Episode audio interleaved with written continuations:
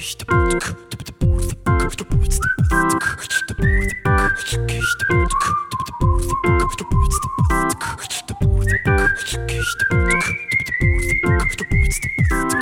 Freunde, hier sind wieder euer Airball Podcast.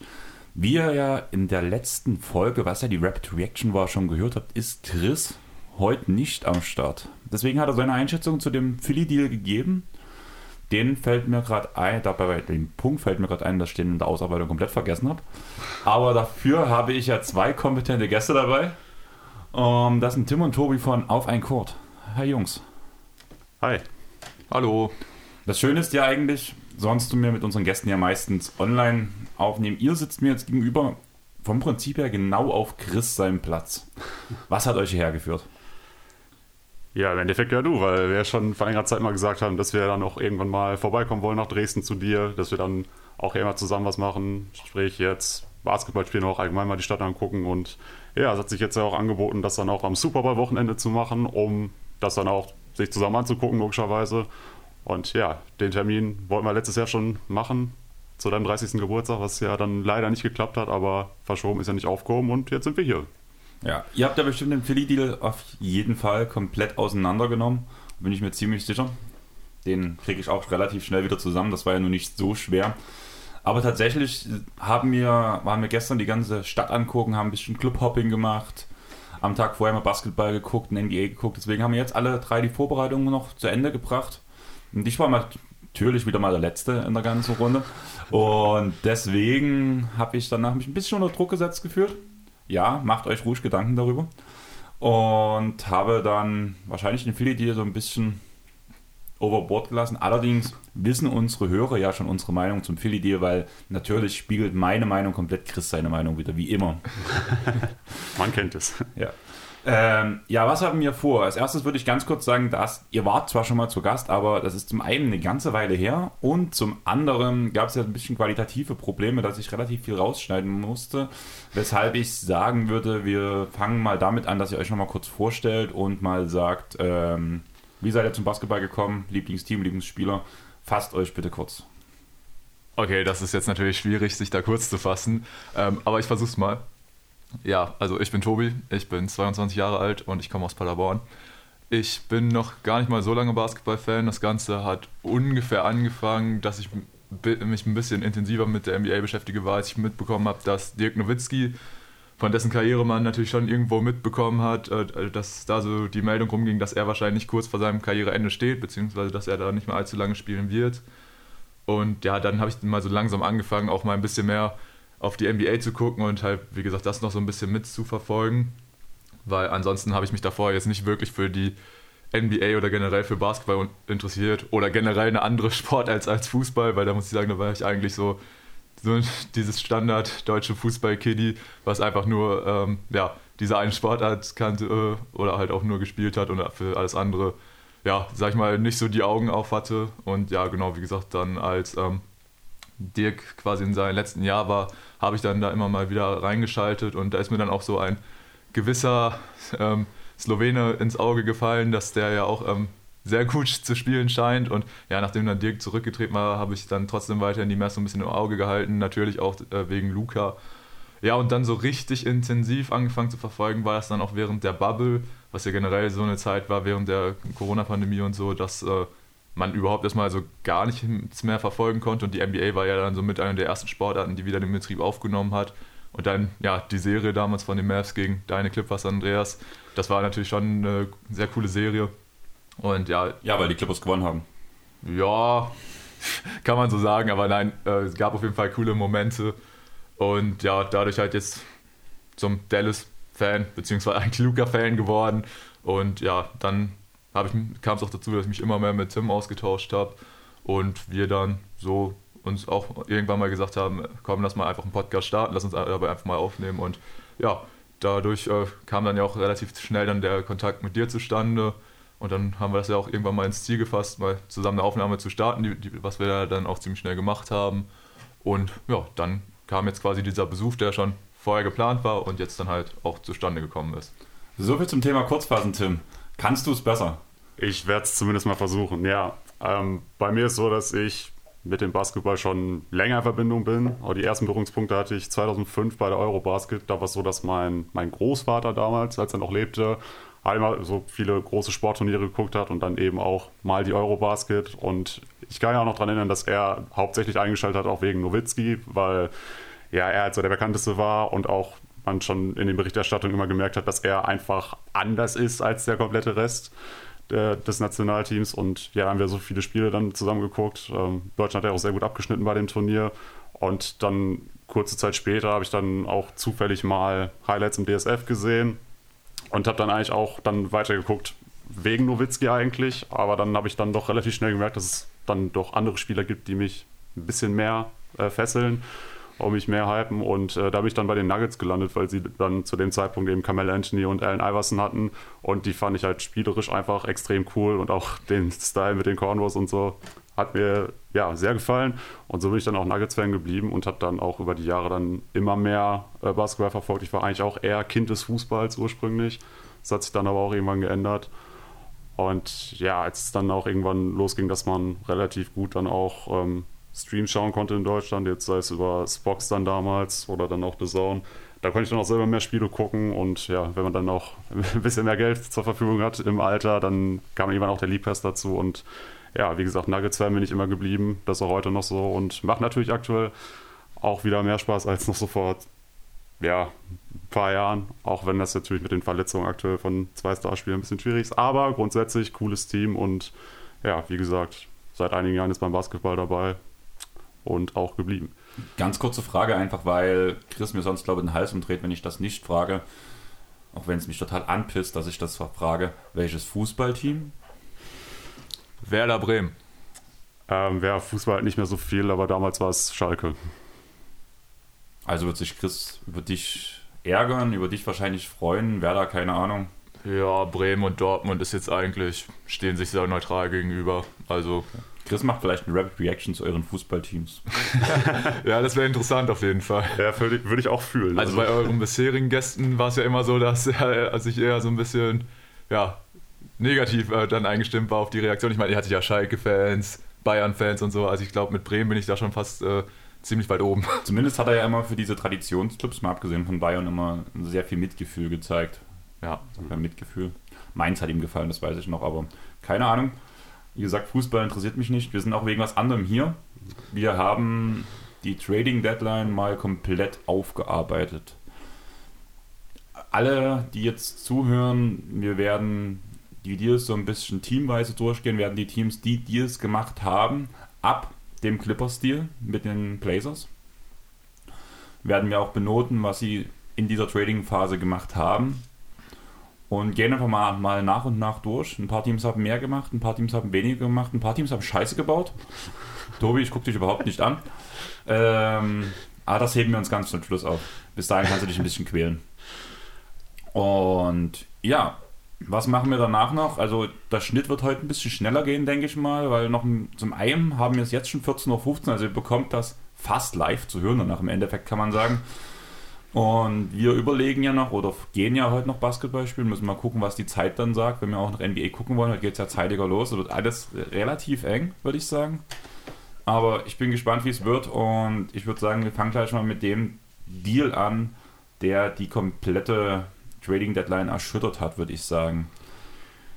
Casey Okpala geht zu den OKC Thunder gegen einen Second Rounder, 26 von den Miami Heat. Was eine Schocknachricht. Ja. Aber trotzdem interessanter Deal, wenn man sich so diese Konstellation anguckt, was dann daraus passiert ist, weil ja der ähm, 2023er First Round Pick von den Heat, den die Thunder schon hatten, wurde umgewandelt in ein 2025er First Round Pick, sprich, dass Miami die, diesen 23er Pick wieder zur Verfügung hatte.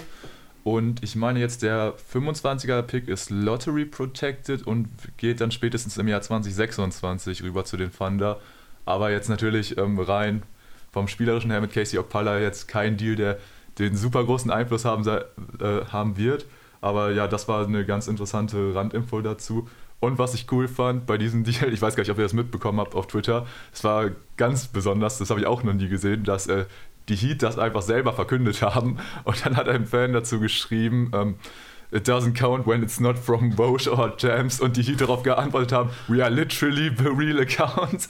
Das war auf jeden Fall für mich so ein Lacher zu dem Deal, deswegen äh, das ist auch als kleine Anekdote zu diesem Trade. Ja, das habe ich tatsächlich gar nicht mitbekommen, aber ja, wenn man sich dann auch so ein bisschen auskennt, dann weiß man mittlerweile schon, das Gesetz ist ja wirklich entweder Shams oder Bosch bestätigen es und nicht die Teams selber.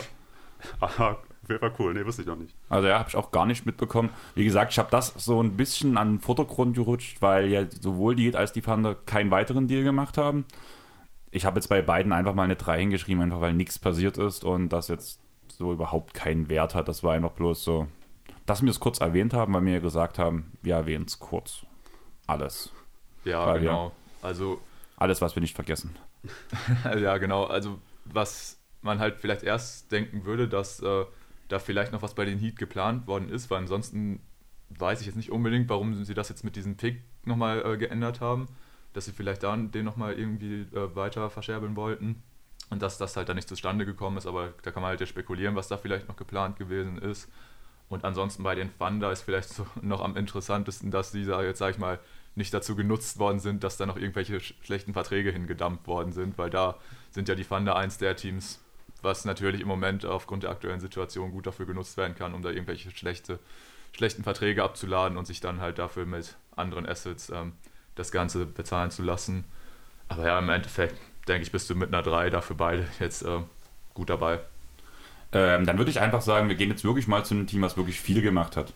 Und das sind ja die Portland Trailblazers. Viel Hohn gab es am Anfang, vor allem bei dem Clippers-Deal, wo ähm, Norman Powell und Robert Covington zu den Clippers gewechselt ist. Man hat zurückgenommen Eric Bledsoe, Justice Winslow, Keon Johnson und den 25, äh, 2025er Second Rounder aus Detroit. Wollt ihr euch erstmal zu diesem Deal äußern? Wie war eure Meinung? Wie habt ihr den Deal aufgenommen im ersten Moment und vielleicht auch, wie es sich danach entwickelt hat mit der Zeit? Ja, ich fand es im ersten Moment ein bisschen fragwürdig, was die Blazers da machen. Also klar sagen wir jetzt schon seit einigen Jahren, dass man mal handeln muss. Gerade, dass man auch den Backcourt dann mal aufbrechen sollte aus Lillard und, und McCallum. Und ja, wir hatten es ja auch gehört jetzt in der vergangenen Offseason, dass Lillard gesagt hat zu seinem Front Office, er braucht mehr Verstärkung, er will einen besseren Kader haben. Und das Erste, was du machst, ist, dass du Norman Paul, für den du ja auch vor kurzem erst getradet hast, dass du ähm, ihn dann wieder abgibst und dann holst du dir Eric Blitzer und Justice Winslow rein, wo du auch erstmal fragst, hm, in, was sollen sie dir jetzt genau bringen? Kieran Johnson könnte natürlich ein Spieler sein, mit dem man längerfristig plant. Das sage ich jetzt bei Blitzer und Winslow ähm, erstmal nicht wirklich. Ähm, aber ja, das war erstmal so der Stein, der dann sehr viel ins Rollen gebracht hat bei den Blazers. Und du hast bei ihnen dann auch jetzt erst gemerkt, dass sie tatsächlich einen längeren Plan verfolgen. Und ja, am Anfang habe ich den Deal dann auch recht kritisch gesehen, aber mit der Zeit dann doch auch immer positiver tatsächlich. Ich muss halt wirklich sagen, also du hast ja schon diese ganze Sage um Paul mit angesprochen, dass er jetzt erst seinen großen Vertrag bekommen hat, dass er jetzt erst für ihn getradet wurde. Zum einen hat man sich mehr Flexibilität gegeben, weil der Vertrag läuft noch bis 2026 Ja, richtig. und endet am Ende bei rund 20 Millionen Dollar pro Jahr, was ja auch relativ teuer ist, aber das kann ja als Spieler halt tatsächlich wert sein. Was ich halt wesentlich kritischer sehe, ist einfach, dass man für ihn damals zwei First Rounder bezahlt hat. Und Gary Trent Jr. abgegeben hat im selben Moment, der ja auch gerade eine sehr gute Saison spielt, muss man ganz ehrlich sagen. Bei Winslow sehe ich es ein bisschen anders als du. Also ich glaube, mit dem wird man schon planen wollen, weil das einfach ein defensiv starker Wing ist. Bla, quasi eine Art Kawaii Light, Light, Light, Light, Light, in der, aber in der Defense. Und er ist für diese Position in Portland, denke ich, schon eine Bereicherung. Zumal er so ein bisschen ja von allem ein bisschen was kann. Solange er nicht die ganzen dummen Würfe kriegt, funktioniert das schon. Und Kieran Johnson, keine Ahnung, mich hat er noch nicht überzeugt. Ich habe ja genug Spiele gesehen. Allerdings war, wurde er auch sogar von den ganzen Twitter-Nerds, sag ich ja mal so, in der Lottery gesehen. Und die ganze deutsche Twitter-Bubble hat meistens bis jetzt recht behalten. Also mal gucken, was aus Kieran noch wird. Willst du noch was zu dem Deal sagen? Wollen wir einfach zum nächsten gehen, Tobi? Ja, vielleicht kurz noch, weil ich denke, wir werden ja noch ein bisschen über die Blazers reden. Ist ja nicht das letzte, was sie äh, zu dieser Deadline gemacht haben. Das war ja quasi auch so der erste wirklich große Deal, der dann so diese Endphase der Trading Deadline eingeleitet hat. Ich glaube, der war ja zwei Tage vor der Deadline. Und da war so Am die. 4. Februar. Genau, da war so die erste Frage natürlich so von mir, okay, warum machen sie es jetzt? Warum hätte man dann nicht vielleicht noch die ein, zwei Tage warten können auf ein vielleicht besseres Angebot? Das war so ein bisschen das, was ich mich gefragt habe. Und natürlich generell muss man ja auch sagen, die Situation in Portland war jetzt natürlich ein bisschen ungewöhnlich, dadurch, dass der bisherige GM mit Neil O'Shea ja raus war. und jetzt quasi mit Joe Cronin ein Interims-GM da ist. Deswegen war man sich da ja auch so ein bisschen unsicher, was da jetzt passieren wird, äh, wenn man ja quasi keinen richtigen Hauptverantwortlichen da hat, sondern nur äh, jemand, der da interimsweise tätig ist. Deswegen hätte ich jetzt auch nicht unbedingt gedacht, dass sie da jetzt so viel dran verändern, aber ja, der Deal hat natürlich so ein bisschen gezeigt, äh, in was für eine Richtung das geht. Erster Eindruck war natürlich auch, okay, das ist eigentlich viel zu wenig. Ähm, besonders für Covington hätte man vielleicht von irgendeinem ähm, ja, Contender vielleicht noch irgendwie so einen späten First-Round-Pick oder so bekommen können. Und dass man dann halt, wie gesagt, für beide gar keinen bekommen hat, sondern nur halt eben diesen Second Round aus Detroit, war schon ein bisschen überraschend. Aber wenn man sich dann halt auch, wie gesagt, diesen Paul-Vertrag anguckt, da kann man schon irgendwie verstehen, dass sie halt ähm, ihn abgegeben haben für die Flexibilität. Dass jetzt das interessanteste Asset, sag ich mal, im Gegenzug jetzt Keon Johnson ist, von dem man bislang noch nicht so viel gesehen hat, ist vielleicht ein bisschen schade. Wäre vielleicht irgendwo mehr gegangen, aber gut, ich denke, wie gesagt, das Wichtigste für die Blazers war hier in den Deal halt diesen Paul-Vertrag jetzt loszuwerden. Und klar, jetzt kann man natürlich sagen, sie haben ja da erst vor kurzem viel für ihn bezahlt. Nur wie gesagt, das war noch die Arbeit von einem anderen GM. Und das finde ich dann auch ehrlich gesagt gut, dass ähm, man da quasi nicht den Wert drauf legt, okay, wie viel hat mein Vorgänger jetzt für ihn abgegeben, sondern dass man quasi jetzt ja, diese neue Situation hat, das neu bewertet hat und gesagt hat, okay, wir wollen flexibler werden und deswegen entscheiden wir uns halt diesen Deal abzugeben, auch wenn das jetzt natürlich im ersten Moment ziemlich dumm aussieht. Was man halt noch dazu sagen kann, ist, dass der Eric Bledsoe-Vertrag nächstes Jahr plus auf 3,9 Millionen garantiert ist, was auch vom finanziellen her ein sehr wichtiger Punkt ist. Sowohl die, also ich weiß nicht, wer von euch das alles weiß, ob ihr das überhaupt wisst, ähm, die Blazers, äh, die Besitzer der Blazers, der Mann ist ja verstorben mhm. und die, seine Witwe gehört jetzt ist jetzt Geschäftsführer der Blazers, sage ich mal so, oder keine, nicht, nicht Geschäftsführer, sondern Besitzer der Blazers und sie weiß selber noch nicht so richtig, ob sie es behalten will oder nicht. Weshalb die Hauptaufgabe war, dass man halt unter die Luxury Tag kommt, weil für ein Team, was nicht mal wahrscheinlich in die Play-ins kommen wird, dann noch nach Luxury zu bezahlen, ist dann schwierig beim Verkauf, weshalb man halt auch versucht hat runterzukommen, weshalb auch dieser Plötzer-Deal eigentlich sehr positiver Vertrag ist. Aber Tobi, du hast schon angesprochen, Neil O'Shea hat halt relativ viel gemanagt und hat unter anderem auch einen gewissen CJ McCallum gedraftet, weshalb er ihn den nie abgeben wollte. Der ist jetzt in Pelicans gegangen, zusammen mit Larry Nance Jr., den man ja erst im Sommer geholt hat, und Tony Snell. Und dafür hat man Josh Hart, Nikhil Alexander Walker, Thomas Sataranski, Didi Luzado und einen 22 auf Protected und First Rounder bekommen und einen 26 und 27er Second Rounder. Großer Deal, auf die äh, ganze Sache der Pelicans gehen wir dann später ein. Ich finde Josh Hart neben Damian Lillard echt interessant, einfach weil jetzt endlich mal ein defensiv starker Guard neben Lillard steht, der vor allem Pässe spielen kann, der Rebounds holt, der für den Guard überdurchschnittlich groß ist. Und ja, was ist eure Meinung dazu?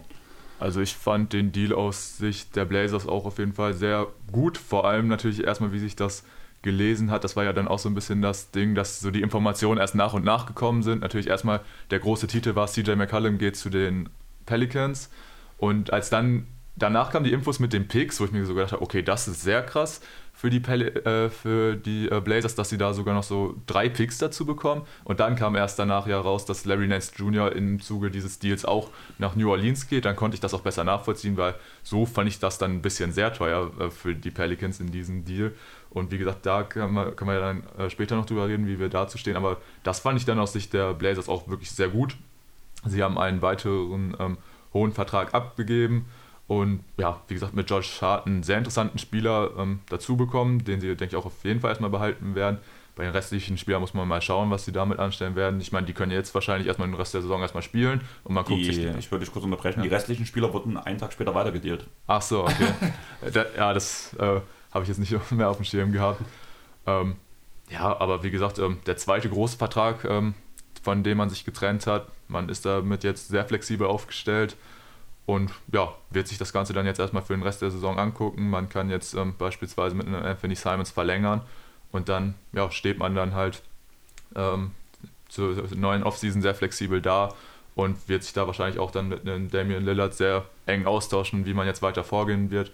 Von daher, ja, natürlich irgendwo schade, dass jetzt dieser Backcourt aus CJ und Dame nach, ich glaube, neun gemeinsamen Jahren jetzt aufgebrochen worden ist. Und ich denke, das ähm, ist ja auch nicht erst seit gestern irgendwie Thema, dass das natürlich mit den beiden, auch wenn sie natürlich dicke Buddies waren und natürlich beide sehr gute Scorer sind, aber besonders defensiv ist man natürlich mit so zwei kleinen Guards sehr angreifbar.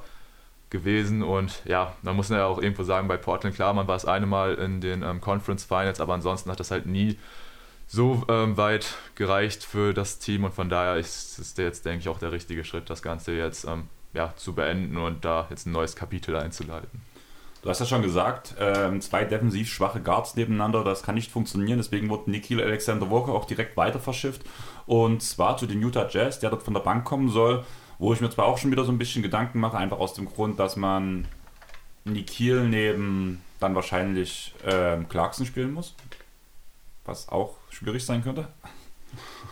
Und hat dazu noch Juancho Hernan Gomez weitergeschickt ähm, zu den Spurs kam Tomasz Sadaranski und die Blazers haben erhalten einen verletzten Joe Ingles, Elijah Hughes und einen Second Rounder aus Utah. Also sprich, man hat noch mehr aufgerüstet. Und ja, gerade bei den Blazers mit Joe Ingles, der Vertrag läuft aus, könnte man wieder sagen, geht es da darum, dass man ihn mit den Birdrechten verlängern möchte. Weil gerade in Joe Ingles in so einem Team kann ich mir sehr gut vorstellen. Hm. Oder geht es eher darum, dass man einfach das Geld sparen möchte und deswegen diesen auslaufenden Vertrag mitgenommen hat? Ingels ist ja noch verletzt, wird diese Saison definitiv nicht wiederkommen. Und dann mal gucken, wie es bei ihm weitergeht. Ist ja auch nicht mehr der Jüngste. Ja, richtig. Das war auch eine Frage, die ich mir gestellt habe, ob man jetzt ähm, mit Ingels tatsächlich auch längerfristig was plant. Ähm, aber ich sehe es ähnlich wie du. Also ich würde es mir eigentlich auch wünschen. Ich denke auch, dass er da gut funktionieren würde. Und ähm, deswegen ist das auch aktuell sogar meine Hoffnung, dass die ähm, Blazers zumindest erstmal versuchen, ihm dann auch ein Angebot zu machen. Auch wenn es natürlich dann jetzt aktuell ein bisschen schwierig ist, dass er halt gar nicht spielen kann und du jetzt nur abschätzen kannst, wie gut er da reinpasst. Das machen wir jetzt gerade ja auch. Aber ich denke, das wäre auf jeden Fall was, was sich für die Blazers äh, lohnen würde. Und ich denke, Lillard würde sich auch mal freuen, wenn er wirklich tatsächlich mal gute Verteidiger neben sich hat, denn das war in Portland der ähm, sowieso die absolute Katastrophe in den letzten Jahren. Ähm, wir haben es jetzt auch schon angesprochen mit McCallum und ihm, das war schon schwierig. Und dann hast du hier mit, mit, durch den Norman Powell-Deal, um da nochmal kurz darauf zurückzukommen, ja dann auch noch einen weiteren Guard reingeholt, der jetzt auch nicht der allerbeste Verteidiger ist. Deswegen fände ich es da ganz cool, wenn man da auf dem Flügel dann tatsächlich auch neben Josh Hart dann noch einen weiteren guten Verteidiger dann endlich mal hätte. Das ist halt genau das Interessante. Man hat jetzt quasi zwei defensiv starke Spieler oder an die Seite von Lillard gestellt, im Sinne von Winslow, den ich halt wirklich auf der 3 schon als einen stabilen Verteidiger sehe. Der hat auch diese Saison bei den Clippers mindestens einen Block pro Spiel geholt. Ähm, Josh Hart halt auch als ein guter Verteidiger. Und das neben Lillard könnte schon stabilisieren. Allerdings haben wir das ja auch mit Larry Nance gesagt, der nicht wirklich irgendwie was an die Richtung hinbekommen hat, wo man vielleicht auch denken kann, liegt es vielleicht am Defensivkonzept von Chauncey Billups. Aber ja, man hat viele Picks bekommen. Plötzow, wie gesagt, das Geld kann man sparen. Der Return Lillard ist mitten im Laufen. Ich habe eine 3 Plus gegeben, habe zwischen 3 Plus und 2 Minus geschwankt bei den Noten. Wir haben es halt in dem typischen Schulnotensystem gemacht. Ich weiß nicht, wie sieht das bei euch aus? Wie seht ihr die Off-Season oder die Trade Deadline der Blazers? Ich wäre tatsächlich sogar noch mal ein bisschen positiver gestimmt und habe da bei mir eine 2 sogar stehen. Klar, erstmal wirkt es natürlich sehr krass, wenn man sieht, was sie alles abgegeben haben und jetzt als sofortigen Gegenwert quasi nicht ganz so viel erhalten haben. Aber ja, was ich halt gut finde, dass sie nach diesem einen Trade, wo man quasi gesagt hat, ey, was machen die Blazers, es ist ja viel zu wenig und so, man hat halt gemerkt, sie haben einen Plan und den haben sie konsequent durchgezogen, dass sie dann halt auch noch McCallum abgegeben haben. Eventuell wäre ja dann sogar noch das Ding gewesen, ob sie vielleicht Nurkic vielleicht auch noch abgeben, das haben sie jetzt nicht gemacht. Aber ja, man es zeigt halt klar, dass man vorhat, um Lillard nochmal aufzubauen.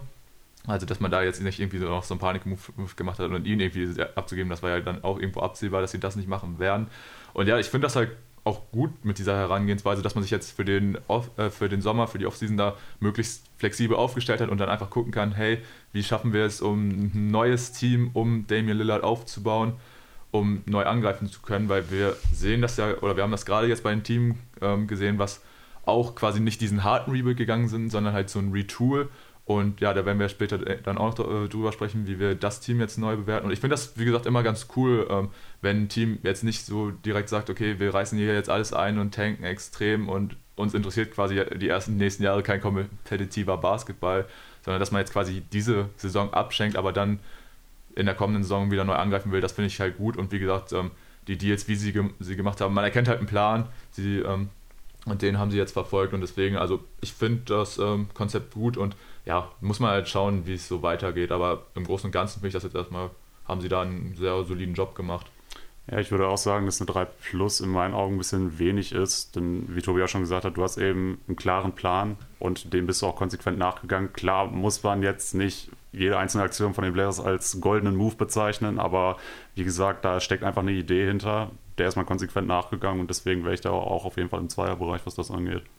Ich habe halt zwischen 3 Plus und 2 Minus halt so ein bisschen gehadert. Allerdings habe ich mich im Endeffekt für die 2 Minus entschieden, weil eigentlich nur Second Rounder rumgekommen sind und ein Lottery Protected First Rounder, was halt dann auch nicht so viel ist, wenn man ehrlich ist. Und deswegen habe ich erstmal gesagt 3 Plus, weil wir wissen, wie schwer auch Draften ist und dann muss man erstmal gucken, was man in der zweiten Runde findet. Tobi? Ähm, zu dem, ich glaube, der Pick ist nicht Lottery Protected, sondern das ist, ein, das ist auch eine sehr eine interessante Konstellation. Ich glaube, der Pick ist 1 bis 4 protected für äh, New Orleans. Wenn er von 5 bis 14 ist, geht er nach Portland und wenn er außerhalb der Lottery ist, geht er, glaube ich, nach Charlotte oder so. Das ist eine ganz interessante Konstellation auch bei dem Pick.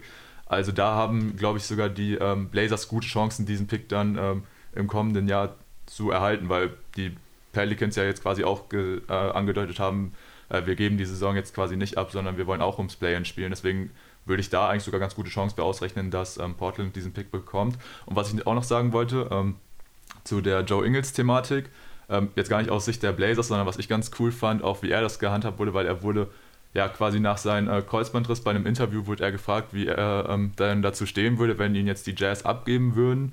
Und ähm, ich fand das sehr souverän und auch stark, wie er so ein bisschen gehandhabt hat, weil er hat gesagt so, okay, ähm, klar, ich bin jetzt hier 32 Jahre alt, ich habe einen auslaufenden Vertrag, ich kann das Team jetzt für diese Saison nicht mehr unterstützen. Ich hätte damit kein Problem, wenn sie mich abgeben würden, beziehungsweise ich könnte es nachvollziehen. Und das fand ich echt sehr, ähm, sehr stark, so diese Einstellung, dass man, dass er da jetzt nicht irgendwie so beleidigt oder so gewesen wäre, sondern gesagt hat, ey, ich habe dafür Verständnis, ich kann das Team jetzt nicht unterstützen. Und ja, es zeigt auch so ein bisschen so diese Wertschätzung, die Ingels wahrscheinlich auch für die Jazz äh, hat, einfach weil sie das Franchise sind, was ihm die Chance gegeben hat, welches er jetzt sehr lange die Treue gehalten hat. Und wer weiß, vielleicht ähm, besteht ja sogar die Möglichkeit, dass er dann zur neuen Saison wieder bei ihnen anheuert. Wie gesagt, der Vertrag läuft aus und mal gucken. Ähm, aber ja, das war noch so eine ganz äh, interessante Geschichte, die ich auf jeden Fall cool fand, wie er so diese ganze Situation gehandelt hat, wenn man mal sieht, wie andere Spieler, sag ich mal, auf sowas reagieren würden. Er wurde ja sogar nochmal interviewt, nachdem er weggeschickt wurde, was ich auch ganz cool fand, wo er gesagt hat, klar bin ich traurig, aber ich gehe abends mit meinen Freunden jetzt ein Bier trinken und danach sehen wir weiter. Was auch typisch Joe ist. Ja. Aber du hast die Pelicans gerade schon angesprochen, dass sie nicht aufgeben wollen und deswegen würde ich sagen, so habe ich den Aufbau versucht ein bisschen nachzubauen unseres Podcasts, den Ablauf der Teams, über welche wir in welcher Reihenfolge reden, dass die Deals auch immer so ein bisschen übereinander aufbauen, dass, dass wenn wir über, wie jetzt gerade über den Pelicans-Deal geredet haben, dass die Pelicans jetzt nicht so viel später drankommen. Weshalb das auch direkt das nächste Team ist. Also wie jetzt gerade schon gesagt, wird McCallum, Larry Nance Jr. und Tony Snell zu den Pelicans gehen. Sonst haben die Pelicans keinen Deal gemacht. Und die große Frage ist, kommt Zion Williamson zurück? Ja, das ist natürlich eine sehr gute Frage, ob er zurückkommt und vor allem wann und in welcher Verfassung. Es ist ja schon wirklich traurig, dass er in seiner noch kurzen Karriere mittlerweile dann doch sogar schon deutlich mehr Spiele verpasst hat, als er bestritten hat. Da weiß, habe ich jetzt aber auch äh, keine neuen Informationen, was da jetzt seinen, seinen Genesungsstatus angeht. Aber grundsätzlich finde ich, mit den Leuten, die du dir jetzt reingeholt hast, wenn du dir das dann zusammen mit Zion vorstellst, dann kannst du da eigentlich schon ein ganz ordentliches Team äh, zusammenstellen. Da sehe ich jetzt eigentlich nicht so das Problem. Ähm, CJ McCollum ist, denke ich, auf jeden Fall ein sehr gutes Upgrade, ähm, gerade was die Offensive angeht. Dass du endlich noch einen weiteren guten Shooter neben Ingram. Ähm, Larry Nance wird dann, wenn Zion spielt, auch eher ein Mann von der Bank sein. Ansonsten kannst du ihn aber, denke ich, auch ganz gut mit Valanciunas spielen lassen. Da sehe ich jetzt auch nicht so die ganz großen Probleme. Also ja, ich denke, mit dem Deal mit den Blazers hat man jetzt auch einen ganz ordentlichen Deal gemacht. Und gut, klar, Zion ist eben so immer der Faktor, der so mitschwingt, wenn du über die Pelicans sprichst. Es ist welche gute Frage, in welcher Verfassung er zurückkommt und wann. Aber ich denke, selbst in der Zeit, in der er jetzt nicht da ist, hast du auf jeden Fall eine deutlich bessere Starting Five, jetzt die du ähm, ja, aufs Feld schicken kannst als bisher. Was ich halt, meine größte Frage ist halt einfach, wir reden ja die ganze Zeit darüber, dass McCallum und Damien Lillard kein guter Fit ist, weil die Verteidigung nicht funktioniert. Ja. Und jetzt hast du neben CJ McCallum einen Devonte Graham stehen, der nochmal kleiner als ein Lillard ist, auch ein Volume-Scorer ungefähr die Hälfte nimmt von der, vom, der, vom Kreuz her wie Lillard und der einfach noch ein viel schlechterer Verteidiger ist. Brandon Ingram hat zwar Schritte nach vorn gemacht, aber auch noch nicht der Verteidiger, den wir sehen wollen. Der Rookie Herb Jones ist jetzt schon der beste Verteidiger im Team, zumindest on One-on-One.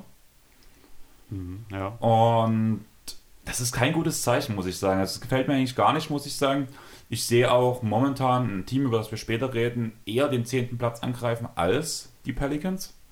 Vor allem unter der Promisse, selbst wenn Zion zurückkommt, der wird nicht hundertprozentig fit sein, er hat über ein Jahr nicht gespielt. Und Verteidigung lernt man halt nicht ohne Spielen. Und er ist halt einfach ein Torero. Also, es klingt das mies, wenn ich sage, dass Zion Williamson genauso ein schlechter Verteidiger wie Devonte Graham ist. Ja, kann man so sagen, wobei man da natürlich auch sagen muss, da sind natürlich auch so ein bisschen die Voraussetzungen so in das Ding, weil ja, da ist natürlich ein Devonte Graham in der NBA ist er ja gefühlt ein Zwerg mit seiner Statur. Ähm, aber natürlich die Defense ist jetzt bei diesem Team natürlich echt so ein kritisches Thema, muss man sagen. Wenn du dir da jetzt diese ja, potenzielle Starting Five anguckst, wenn Zion zurückkommen würde, dann hast du natürlich jetzt nicht gerade die Verteidiger vor den Herren. Da, hast du halt Valanciunas als Big und ansonsten hast du halt da auch viele Spieler, die nicht unbedingt von den körperlichen Voraussetzungen vielleicht die besten Verteidiger sind oder eventuell auch nicht unbedingt, sag ich mal, die Spieler sind, die die größte Lust aufs Verteidigen haben, weil da muss man ja sagen, also von den reinen Voraussetzungen könnte Brandon Ingram ein guter Verteidiger sein, aber ich glaube, er ist halt auch eher so einer, so, ja, ich spiele lieber offensiv und verteidigen, gucken wir mal. Ähm, mhm. Das ist natürlich so ein bisschen das Ding. Wie gesagt, also offensiv ist dieses Team jetzt so natürlich sehr cool, aber ja, muss man halt mal schauen, wie sich das Ganze dann auch so defensiv ähm, umsetzen lassen wird. Ich bin noch mal gespannt, wie das dann halt aussieht, wenn Zion zurück ist. Ich könnte mir gut vorstellen, einfach um die Defense so ein bisschen zu stärken, dass man eventuell einen Graham dann auch sogar auf die Bank setzt und wirklich Zion mehr in dieser Point-Forward-Rolle spielen lässt, zusammen mit McCallum, dass die beiden halt so ein bisschen den Ballvertrag übernehmen und natürlich auch einen Ingram und man dann vielleicht mit Larry Nance nochmal einen weiteren guten Verteidiger mit in die Starting Five sitzt und halt ähm, Graham als dieser ja, Six-Man einfach, der mal heiß laufen kann, der dir halt auf jeden Fall diese Würfel dann nehmen soll von der Bank. Es wäre, glaube ich, auch eine bessere Rolle für ihn wie als Starter. Aber natürlich so, was man auch einfach jetzt immer zu den Pelicans sagen kann und muss, stell dir halt dieses Lineup vor mit einem Lonzo Ball anstatt einem Devonta Graham und der Kader wäre halt einfach instant besser. Aber das wird für immer ein Fragezeichen sein, warum sie sich damals für den Move entschieden haben und ja, Lonzo abgegeben zu haben, um sich halt dann mit Graham noch mal so einen defensiv anfälligen ähm, Guard reinzuholen. Von daher, ja, aber Pelicans sind interessant geworden, muss man echt sagen. Hätte ich jetzt auch nicht unbedingt gedacht, dass wir da nochmal so drüber reden, weil ich hätte persönlich jetzt auch, oder habe eher den Eindruck gehabt, dass sie vielleicht auch eher so ein Team sind, was die Saison jetzt so ein bisschen abschenken werden und dann wahrscheinlich auch wieder Glück in der ähm, Lottery ähm, hoffen werden. Aber ja, das ist nicht so. Und wie gesagt, ich finde es eigentlich cool, wenn ähm, Teams da weiterhin versuchen, kompetitiv zu bleiben und nicht einfach nur ja, auf ähm, einen möglichst hohen Pick hoffen. Ja, aber man verbaut sich halt irgendwo auch so ein bisschen die Zukunft, finde ich. Das so richtig gut finde ich den Fit halt überhaupt nicht. Man wollte jetzt vor allem, denke ich, Sion zeigen. Bei uns geht es vorwärts. Ob das so viel gebracht hat, keine Ahnung. Also ich kann Sion bei dem Punkt halt einfach null einschätzen. Dafür haben wir ihn zu wenig off- und on-court gesinnt.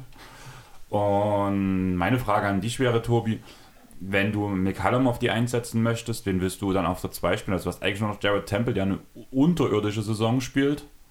Dann hast du ähm, Alvadoro als Ersatz-Point Guard.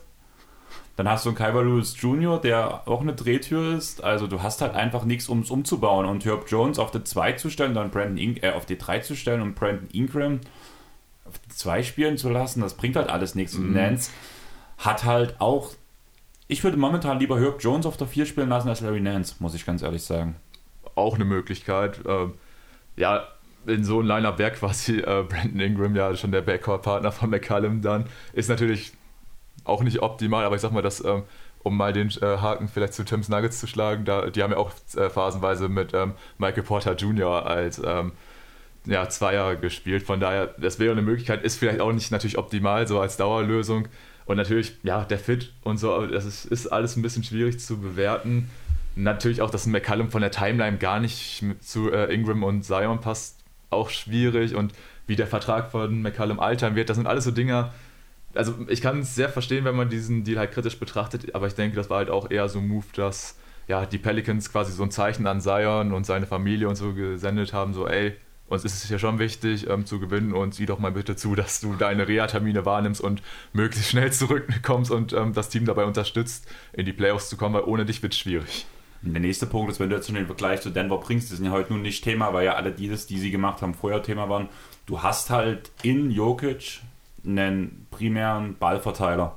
Das hast du in McCollum nicht, der ist ein Scorer. Das hast du in Ingram nicht, das ist ein Scorer. Auch Zion ist größtenteils ein Scorer oder zumindest, wenn er mal passt, nicht auf dem Niveau von einem Jokic. Gut, das sind aber auch allgemein nicht so viele Spieler. Ja, aber den brauchst du, so einen Spieler brauchst du auf einer großen Position, um das überhaupt zu schaffen. Wir sehen doch, was zum Beispiel Sabonis wird als der drittbeste Passing-Center der Liga bezeichnet. Wir sehen doch, wie das funktioniert und da werden wir später auch mal genauer drüber reden. Und da ist halt Zion auch, auch nochmal unter einem Sabonis. Und wenn du danach ein Team hast, was keine Ballhändler hat, also keine primären Ballverteiler hat, funktioniert das aus meiner Sicht halt auch einfach nicht, muss ich sagen. Also, das fehlt mir halt. Entweder ähnlich das Lakers-Problem, über wir auch nicht reden, wir haben ja ganz viele Spieler, die offensiv was können, dafür können sie defensiv nichts. Und die paar defensiven Spieler können offensiv zumindest ein bisschen mehr als die meisten beiden Lakers. Ja, fasst es gut zusammen. Also natürlich, der Kader ist irgendwo trotzdem noch kritisch, aber man kann es irgendwo halt auch nachvollziehen, warum sie es gemacht haben. Ja, stellt euch zum Beispiel schon mal vor, ähm, man hätte Hart irgendwie behalten können. Zum Beispiel Hart daneben McCallum wäre schon gut. Du hättest, da würde immer noch der Ballverteiler fehlen, blöd gesagt. Aber du könntest vielleicht über mehrere Schultern verteilen, so wie es die Clippers auch machen derzeit. Ja, wäre bestimmt cool gewesen, wenn Hart da geblieben wäre. Nur du kannst auch relativ sicher davon ausgehen, dass du dann McCallum nicht bekommst, wenn du ihn nicht mit abgibst. Genau. Und das ist halt genau die Sache und das ist halt schwierig. Und deswegen habe ich auch den Pelicans bloß ein 3 Minus gegeben, weil mir der Deal überhaupt nicht gefällt. Der macht sie vielleicht kurzfristig besser. Hm. Die Frage ist aber, was bringt, was ist kurzfristig besser? Also sie spielen jetzt ums Playen mit, mit diesem Kader, das muss man halt so sagen. Aber sehen wir eine Chance, dass dieses Lineup entweder die Lakers schlägt, die Clippers schlägt? Die hm. Clippers, selbst ohne ihre zwei Stars, sehe ich nicht, dass sie gegen dieses Team verlieren, wenn es in ein Play-In-Spiel geht. Ja, ich finde es auch schwierig. Also ich finde, der, der sportliche Wert, den dieses Team hat, der hat sich jetzt durch den Trade jetzt nicht großartig verändert. Also klar, du wolltest dich jetzt nochmal verbessern, um ja schon bessere Chancen da noch zu haben. Und wir haben auch schon angesprochen, es geht da viel darum, auch Seier ein bisschen zu besänftigen. Also ja, ich finde, im Dreierbereich kann man da schon ansetzen. 3 Minus würde ich vielleicht nicht ganz sagen. Aber 3 Plus wären wir auch schon wieder zu viel. Ich glaube, ich wäre schon bei einer glatten 3, weil ne, es hat sich halt nicht so ganz viel verändert. Zumindest auch kurzfristig weiß ich nicht, ob das dann so gut ist. Also ja, ist irgendwo ein bisschen schade alles. Ja, die Pelicans hat generell so ein für mich irgendwo schwer greifbares Team im Moment, einfach weil du diese total spezielle Konstellation rund um Zion hast, der halt Drittjahresprofi ist und wie Tim auch schon gesagt hat, mehr Spiele verpasst hat, als er überhaupt in der NBA gespielt hat. Und trotzdem ist er halt ganz klar der Spieler, um den die Pelicans da aufbauen wollen. Und ja, wie gesagt, jetzt so einen Move gemacht, um ihnen vielleicht zu zeigen, ey, wir wollen jetzt relevant sein. Ja, und wenn, wenn das halt das Ziel ist, da irgendwie ums Play mitzuspielen, dann soll man es machen. Und wenn Zion dann zufrieden ist, ich glaube, dann ist dem Pelicans schon mal viel geholfen. Aber so, auch wenn ich jetzt selber gesagt habe, dass ich da nicht der größte Fan von bin, muss ich sagen, wäre es wahrscheinlich für die Zukunft besser gewesen, wenn man jetzt auch eher die, die Saison so ein bisschen abgeschenkt hätte und auf den nächsten Pick geht, weil, wie ich ja auch schon gesagt habe, der Spieler dann ja auch vom Alter her besser jetzt zu ähm, Zion, Ingram und Co. passen würde, als jetzt halt McCallum und wie gesagt, wie der Vertrag halt altern wird. Ich glaube, wenn, er, wenn der Vertrag ausläuft, wird McCallum 33 sein. Ja, ist halt auch irgendwie, ja, wie gesagt, schwierig greifbar, einfach weil der große Elefant im Raum ist halt einfach Zion und keiner weiß so richtig, was mit ihm ist. Von daher. Also ich finde die Aussage Elefant eigentlich sehr zutreffend. Ja, ja, das stimmt auf jeden Fall. Na, ich denke, du bist mit einer 3 Minus da echt ganz gut bei. So 3, weil, wie gesagt, es hängt einfach alles an Zion und wir wissen eigentlich so gar nichts von ihm. Deswegen, ja, so eine 3 Mittelmaß und gucken, Upside nach oben ist da, aber Tendenz eher nach unten, finde ich, ist eigentlich eine gute Einschätzung. Ich habe mich halt für die drei Minus, also dieses Minus kam bei mir halt dazu, dass du einen Spieler vor allem aus der Timeline abgibst, der eigentlich der Spieler ist, der am besten noch in diesen Kader reingepasst hat mit Hart. Hm. Und danach, dass du einen Spieler, der halt offensichtliche Schwächen hat, die die Schwächen der Pelicans eigentlich nur noch verstärken, reinholst und der halt nicht in die Timeline passt. Deswegen gab es für mich das Minus, auch weil ich halt der Meinung bin, die Pelicans hätten noch mal einen, hätten jetzt dieses Jahr Zion auskurieren lassen sollen, nochmal einen hohen Pick bringen und danach auf die nächste Runde gehen. Ja, also es ist auch verständlich den Ansatz, den du da gewählt hast. Also ja, ich denke Drei da, oder drei Minus ist im Endeffekt egal. Ja, ja also genau. Ja.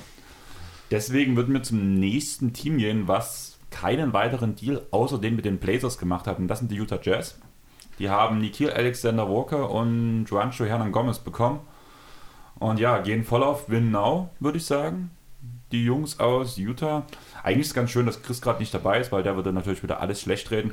Natürlich jetzt ich weiß nicht, ob ihr den Pod gehört, aber Chris hat vor kurzem gesagt, der einzige Spieler, den er von den Utah Jazz mag, ist Joe Ingles. ja, also hat sich das auch erledigt. Genau. Also für Chris haben wahrscheinlich die Utah Jazz keine Berechtigung mehr in der Liga zu sein. Aber die sehen das noch ein bisschen anders. Jetzt, wie gesagt, auf Winnow gegangen. Die Frage ist, wie weit kommt man mit diesem Kader? Ich finde, man hat Stellschrauben gedreht, aber diese große Stellschraube, mal einen defensiv starken Flügel, der vielleicht eine Small Ball 5 spielen könnte, Robert Covington, Host Host, fehlt halt immer noch. Klar, man hat sich in der Offseason einen Rudy G reingeholt, aber wir haben alle gesehen, dass das eigentlich keine Offenbarung ist, einen Rudy G auf der 5 zu spielen, also schwierig. Ja, also bei Rudy Gay war es bei mir tatsächlich auch so, dass ich mir da auch eigentlich mehr erhofft hätte, wenn man ihn auf die 5 setzt. Du hast schon richtig gesagt, das hat leider alles nicht so funktioniert, wie man das sich gewünscht hätte. Und deswegen habe ich mir eigentlich auch, ja, war fest davon überzeugt, dass man jetzt nochmal einen ähnlichen Versuch startet, dass man sich einen Small 5er reinholt.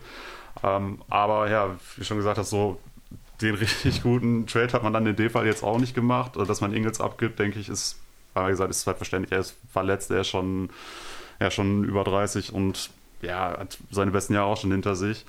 Aber ob jetzt Nikhil, Alexander Walker und Juan Hernan Gomez jetzt so die beiden Spieler sind, die jetzt dein Team nochmal so viel besser machen, glaube ich halt auch wirklich nicht. Also wir haben auch in den Playoffs immer wieder gesehen, dass, dass sie deutliche Schwächen haben, auch wenn die Regular Season vor allem im letzten Jahr überragend aussah. Aber ich denke, das wird dann auch in diesen Playoffs wieder ähnlich sein wie in der Vergangenheit, dass man ja, eine gute Regular Season gespielt hat, wahrscheinlich auch sehr hohe Erwartungen bei den Fans weg, aber dann letztendlich einfach in gewissen Matchups dann unterlegen sein wird, weil es einfach nicht geht. Ja, ich denke, das hat Tim schon jetzt gut gesagt. Äh, die Probleme, die die Jazz haben, haben sie mit diesen Moves jetzt nicht wirklich verbessert und von daher, ja, glaube ich auch, dass das halt ähm, jetzt den Jazz nicht so weit helfen wird. Inwiefern Hernan Gomez Minuten in den Playoffs oder so bekommt, bin ich auch mal gespannt. Er wird da halt auch nicht die Lösung sein. Wie gesagt, da wäre halt so ein Robert Covington wäre ideal für die Jazz gewesen. Ja, haben sie nicht bekommen.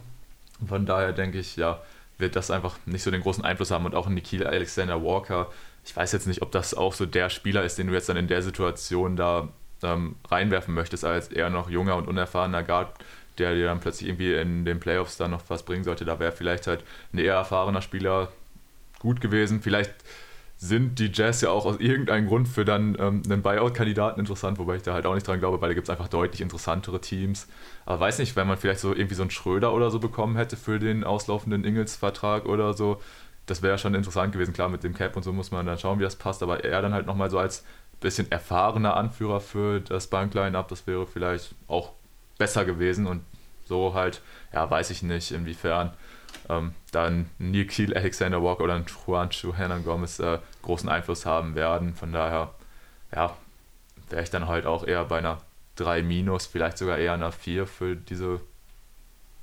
Also ich muss sagen, ich stehe das wesentlich positiver, einfach weil ich sehe das gerade als letzten Punkt, wo die Utah Jazz nochmal probieren anzugreifen, weil danach der Umbruch kommt.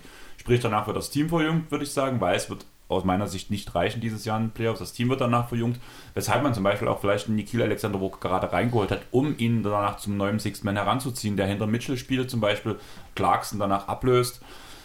Man hat halt diesen Small Ball 5 nicht bekommen, einfach weil die Clippers halt zeitig gehandelt haben. Ich würde auch sonst sagen, wäre Robert Covington auf jeden Fall eine Option für die gewesen. Es ist für sie traurig, dass ähm, Joe Ingles weg ist, aber man hat das Beste aus seinem Vertrag nochmal rausgeholt, bin ich der Meinung. Viel mehr hätte man nicht bekommen einfach für den alten Spieler mit Kreuzbandriss ist schon schwierig, bin ich der Meinung. Wo du nicht genau weißt, wann er zurückkommt. Ich habe mich hier wirklich für eine 2 Minus entschieden, einfach aus dem Grund, ich habe ja schon erklärt, die 3 ist für mich, es ist nichts passiert, es hat nichts geändert. Ich bin der Meinung, diese zwei Spieler im Vergleich zu dem Spieler, der nicht spielen kann, sind schon eine Verstärkung, zumal so unbeweglich Hernan Gomez auf den Füßen auch nicht ist. Und wie gesagt, wenn man danach wirklich einreisen möchte, hat man mit Nikhil Alexander Walker und einem Donovan Mitchell auf jeden Fall schon zwei solide Grundbausteine, die man halt von der Bank hochziehen kann, beziehungsweise in Mitchell, der ja wirklich schon Star der Liga ist. Ja, da tue ich mich dann jetzt so ein bisschen schwer, das zu bewerten oder das positiv anzusehen bei einem Team, was jetzt im Win-Now-Modus ist, zu sagen, die haben sich jetzt eine gute Möglichkeit für die Zukunft nochmal eingestellt. Das, äh, deswegen sehe ich das dann jetzt ein bisschen negativer quasi weil sie halt einfach diese Problemstellen, die sie haben, mit den Moves jetzt halt nicht angegriffen haben und deswegen ist wahrscheinlich dann einfach für die Playoffs da wieder die Probleme auftreten werden und deshalb, ja, bin ich auch mal gespannt. Wie gesagt, dieser Umbruch, den du angesprochen hast, der wird kommen. Ich bin jetzt mal gespannt, ob das in der kommenden Offseason dann schon so weit sein wird. Kommt natürlich auch mit den Abschneiden in den Playoffs, hängt das zusammen. Oder ob sie es dann nochmal ein bisschen nach hinten und so verzögern. Aber ich glaube, es wäre jetzt halt eine gute Möglichkeit gewesen, um halt diese Problemstellen anzugreifen. Das ist ihnen nicht gelungen und von daher finde ich das halt ein bisschen ähm, ja, unbefriedigend und wäre da halt eher in einer negativen Tendenz, aber halt jetzt auch nicht so extrem. Ja, ich finde das halt wirklich ein bisschen schwierig, wenn du im, Now bist, dann zu sagen, ja, wir haben jetzt aber nochmal die Möglichkeit, schon mal was für die Zukunft zu machen. Klar kannst du das machen, aber ich glaube, wenn du das machst, dann bist du dir auch ziemlich sicher, dass du eben aus Joe Ingles nicht mehr mehr rausholen kannst, als das, was du jetzt gerade bekommst. Ähm, du hast ja vorhin auch schon gesagt, Andreas, dass er ja eben ein Spieler schon im fortgeschrittenen Alter ist, jetzt mit Kreuzbandriss, du weißt nicht, wann er zurückkommt. Wenn du natürlich sagst, ähm, das wird auch in der Offseason total schwer, den irgendwie loszuwerden, obwohl der ja sogar ausläuft. Stimmt, du musstest den jetzt ja sogar wegtrainen, da hatte ich gerade falsche Gedanken. Ähm, ja, okay, gut, hat sich erledigt, sorry. Und das ist halt der Grund, wo ich halt sage, wenn du für den Spieler, der ausläuft, diese Saison definitiv nicht mehr spielen kann, noch einen Nikhil Alexander Walker und einen Juancho Hernan Gomez reinbekommst, die zumindest nicht die tun deine Schwachstellen nicht oder nicht aufheben, aber sie tun gewisse Stärken, die du schon hast, nochmal verstärken. Sehe ich es halt als positiven Punkt. Und wenn danach nur dieser kleine Bonus dazu kommt, dass der eine Spieler wesentlich jünger ist und wahrscheinlich einen auslaufenden, Anne Clarkson hat zwei Jahre, Vertrag gehabt, aber irgendwann Clarkson mal beerben kann, finde ich das halt wirklich nicht schlecht so. Also man hat halt aus dem Ingles-Vertrag das Maximale aus meiner Sicht rausgeholt. Weil auch keiner weiß, was ein Joe Ingles nächstes Jahr macht. Der hat die ganze, der war nie der Wandervogel. Er hat eigentlich sich immer so in seinem kleinen Utah rumgetrieben bei den Mormonen und hat danach dort seinen Acker gepflügt. Ich weiß es da auch nicht in seiner Freizeit. Aber im Endeffekt keiner von uns weiß, was ein Joe Ingles vorhat und wo es hingehen soll aus seiner Sicht. Und danach halt irgendwie was raus, also daraus noch was rauszubekommen aus einem Spieler, der alt ist, einen Kreuzbandriss hat und nie tief blicken lässt, dass man weiß, das und das will dieser Junge. Finde ich schwierig und deswegen finde ich, dass man da eigentlich schon relativ viel rausgeholt hat. Ja, gut, ich denke auch, da hätte sie auch noch schlechtere Lösungen für finden können. So gesehen, ja, gebe ich dir auf jeden Fall recht. Das, viel mehr hätte sie wahrscheinlich wirklich nicht rausholen können. Von daher, ja, ist, ich finde, es ist in Ordnung, was man gemacht hat, aber wie gesagt, ich sehe da jetzt zumindest noch nicht so diesen ganz großen Wandel, der da kommen soll. Was hast du für eine Note? Weil jetzt haben wir bloß Tobi und ich unsere Noten gesagt. Ja, ich werde jetzt, wäre er auch bei Tobi gewesen, ich würde jetzt noch ein bisschen höher gehen, so 3 plus vielleicht. 3 plus okay. ist 2 minus, ja. Dann würde ich sagen, gehen wir zum letzten Team, was mit den Blazers direkt zu tun hatte. Das sind meine Los Angeles Clippers, wo man Robert Covington und Norman Powell ähm, bekommen konnte. Außerdem gab es einen Vier-Team-Trade mit den Bucks, Pistons und Kings, wo man Sergi Ibaka zu den Bucks geschickt hat. Ähm, die Pistons haben in dem Zug Marvin Buck Bagley bekommen, die Kings Dante DiVincenzo und die Clippers Rodney Hood und Sammy Oshele und Vanya Marinkovic. Hachi. Also er steht auch nicht mehr im Kader drin, sprich, wo der wird direkt gewaved. Von daher, ja, was sagt ihr zu dem Punkt?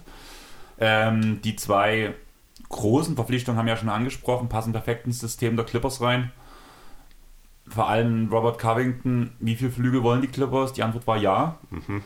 Und mit diesem Abgang von Sergi Ibaka beendet man endlich diesen Stau auf der Bigman-Position, was ein sehr gutes Zeichen für Hartenstein sein sollte.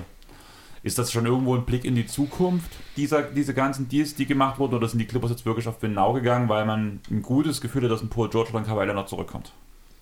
Also sie haben sich damit auf jeden Fall nochmal verbessert, was auf jeden Fall auch gar nicht mal so einfach war, aber das haben sie echt mit den Moves gut gemacht und generell halt auch dazu, dass sie halt dann noch diesen Ibaka-Vertrag jetzt losgeworden sind und so, das war alles ja auf jeden Fall sehr, sehr gut für die Clippers. Und inwiefern, ja, das halt dann jetzt für eine vorzeitige Rückkehr von Kawhi oder PG spricht, das weiß ich halt nicht. Aber selbst wenn es halt dann jetzt nicht in diesen Playoffs klappen sollte, sind sie halt dann auch für die nächsten Jahre immer noch gut aufgestellt. Gut, bei Covington ist halt das Ding, ob du ihn behalten kannst.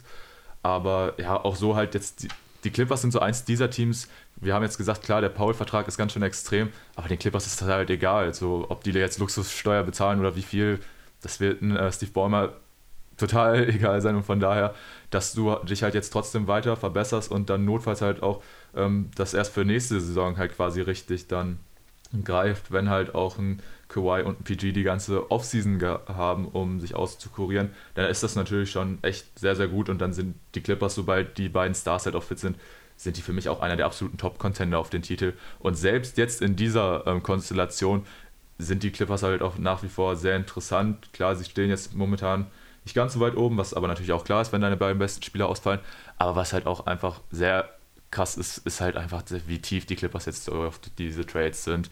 Also da hast du dann auch in den Playoffs eine sehr breite Rotation, kannst da viel äh, hin und her wechseln und das wäre dann ja auch ein, ein Argument, sag ich mal, was dafür sprechen würde, selbst wenn jetzt Kawhi und PG vielleicht noch nicht dann bei 100% im Playoff sind, dass du trotzdem die Minuten ganz gut verteilen kannst. Und ja, was ich halt auch einfach gut an den Clippers finde, halt die Spieler, die jetzt gebraucht werden, die springen in die Bresche, äh, sei es ein Reggie Jackson, sei es ein Marcus Morris, die jetzt gerade so ein bisschen das Team ähm, in der Abwesenheit der Stars anführen. Und was halt auch einfach stark ist, so die Spieler, die da sind, die kennen ihre Rolle, sei es halt ein Terrence Mann oder Isaiah Hartenstein, wenn sie jetzt von der Bank kommen oder halt im Falle von Mann, wenn wer ausfällt, rutscht er halt in die Starting Five und erfüllt halt auch seinen Job, klar. Das ist halt einfach echt gut und von daher, ja, finde ich, sind die Clippers ähm, ja, durch diesen Deal einfach weiterhin ähm, ein Contender, was ziemlich krass ist, beziehungsweise nicht direkt Contender, aber ähm, stellen sich für die Zukunft weiterhin als Contender auf und das wird dann halt mit der Gesundheit der beiden Stars abhängig sein, ob das noch in dieser Saison dann greift oder halt dann spätestens erst ähm, zum Beginn der neuen Saison. Wie gesagt, sind sie für mich auf jeden Fall einer der absoluten Favoriten.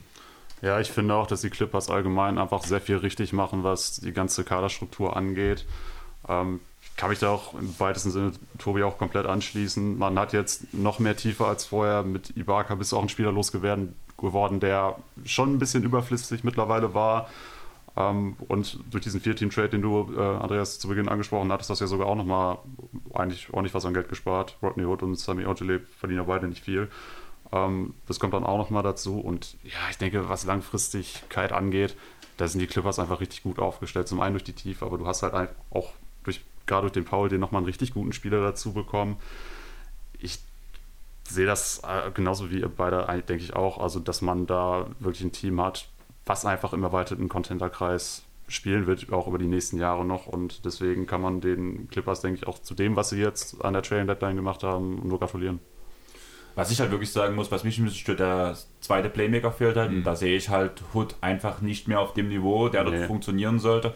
Man hat ähnliches, man hat ähnliche Probleme, wie, wie man es ohne Devontae Graham bei den Pelicans hat dass man halt viele sekundäre Playmaker nur hat und eigentlich nur mit Reggie Jackson einen einzigen primären Playmaker, der aber eigentlich für sich am meisten scoren wird im Normalfall und nicht für andere vorbereiten, obwohl er das diese Saison auch sehr gut macht. Man muss das halt wirklich über die Breite abfangen. Und das stört mich so ein bisschen, dass man da keinen ranbekommen hat. Also klar, man geht wahrscheinlich auf den Buyout-Markt und hofft vielleicht auch einen Dennis Schröder, der ja im Gespräch ist bei den Clippers. Aber der ist auch wieder kein primärer Ballverteiler, sondern eher ein Scorer.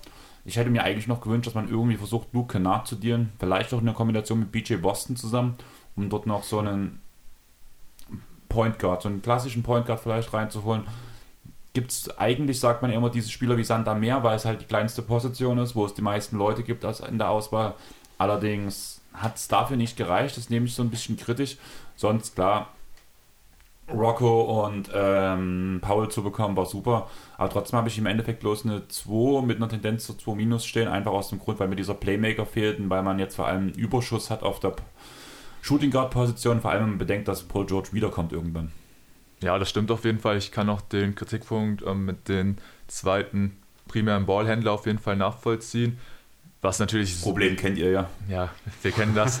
äh, was äh, was ja jetzt einfach super für die Clippers wäre, weil du hast ja auch schon angesprochen, der Buyout-Markt wird jetzt natürlich wichtig für sie sein, aber da sind sie ja alleine schon durch den Standort und auch durch die Situation jetzt deutlich äh, interessanter für ähm, ja, mögliche Buyout-Kandidaten.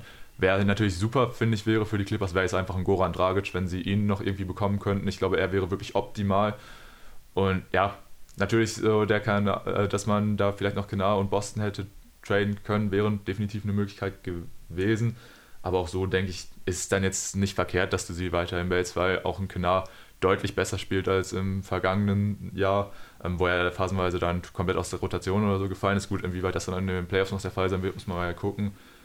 Aber so, ja, hast du mit Brandon Boston noch ein interessantes Talent jetzt trotzdem im Kader und wie gesagt, ich würde einfach die Chance auf dem Buyout-Markt ähm, abschätzen. Ich denke, da sind die Clippers eigentlich ganz gut aufgestellt und sollten auch für viele da interessant sein. Wie verkehrt hat sich das eigentlich gerade für euch angehört, ich, dass ich sage, Brandon Boston Train? ja, ein bisschen merkwürdig ist es irgendwo schon, aber ja, ich verstehe, was du meinst, auch welchen Ansatz du da verfolgen wolltest, um das zu machen. Und ich denke, auch du würdest ihn hergeben, wenn du weißt, dass du da einen gescheiten Point Guard äh, zu bekommst, der deinen Kader besser macht. Deswegen, ja, Man Also- muss halt manchmal auch Abstriche machen. Man hätte ja bei Dallas anfragen können, vielleicht hätte man ja ähm, Brandon Boston und Luke Kennard gegen Jalen Brunson traden können. Also die machen ja alles mit. Ja, genau. Richtig. Genau. ähm, nee, aber da muss man ja auch sagen, äh, bei all deinen Takes, die du natürlich auch besonders dann in der Aufnahme meistens mit ähm, dem guten Chris einwirfst, wenn es dann wirklich darum geht, äh, gibst du ja schon realistische Einschätzungen ab. Ich denke da vor allem ähm, daran, dass ja auch einige volle Saison eventuell Terrence Mann als ähm, möglichen Most Improved Player hattest. Das hast du ja auch gesagt, den Schritt wird er wahrscheinlich nicht gehen. Ich habe gesagt, er wird den Schritt definitiv nicht gehen. Ja, aber definitiv, genau. Ähm, Was, was schärfer? was du natürlich auch besser einschätzen kannst als die meisten, muss man ja auch sagen, weil du, weil ich glaube in Deutschland äh, wenige Leute die Clippers so sehr verfolgen wie du. Von daher, ja, ähm, muss man ja dann auch sagen, bei allen Gehype und so, wenn es dann darauf einkommt, äh, weißt du ja auch, wie man die Spieler realistisch einschätzen kann.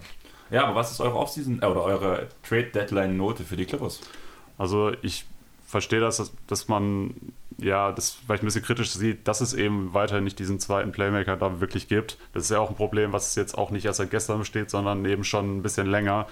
Ähm, da muss man definitiv einen Abstrich machen, auch in der Bewertung. Aber ich finde, die anderen Moves, die man gemacht hat, die waren halt einfach zu gut, um da jetzt so die ganz scharfe Kritik rauszuholen. Also eine 2, denke ich, würde ich denen auch auf jeden Fall dafür geben, für das, was sie gemacht haben. Ich wäre wahrscheinlich sogar bei einer 2 Plus, weil wie gesagt, der Playmaker das einzig Negative ist.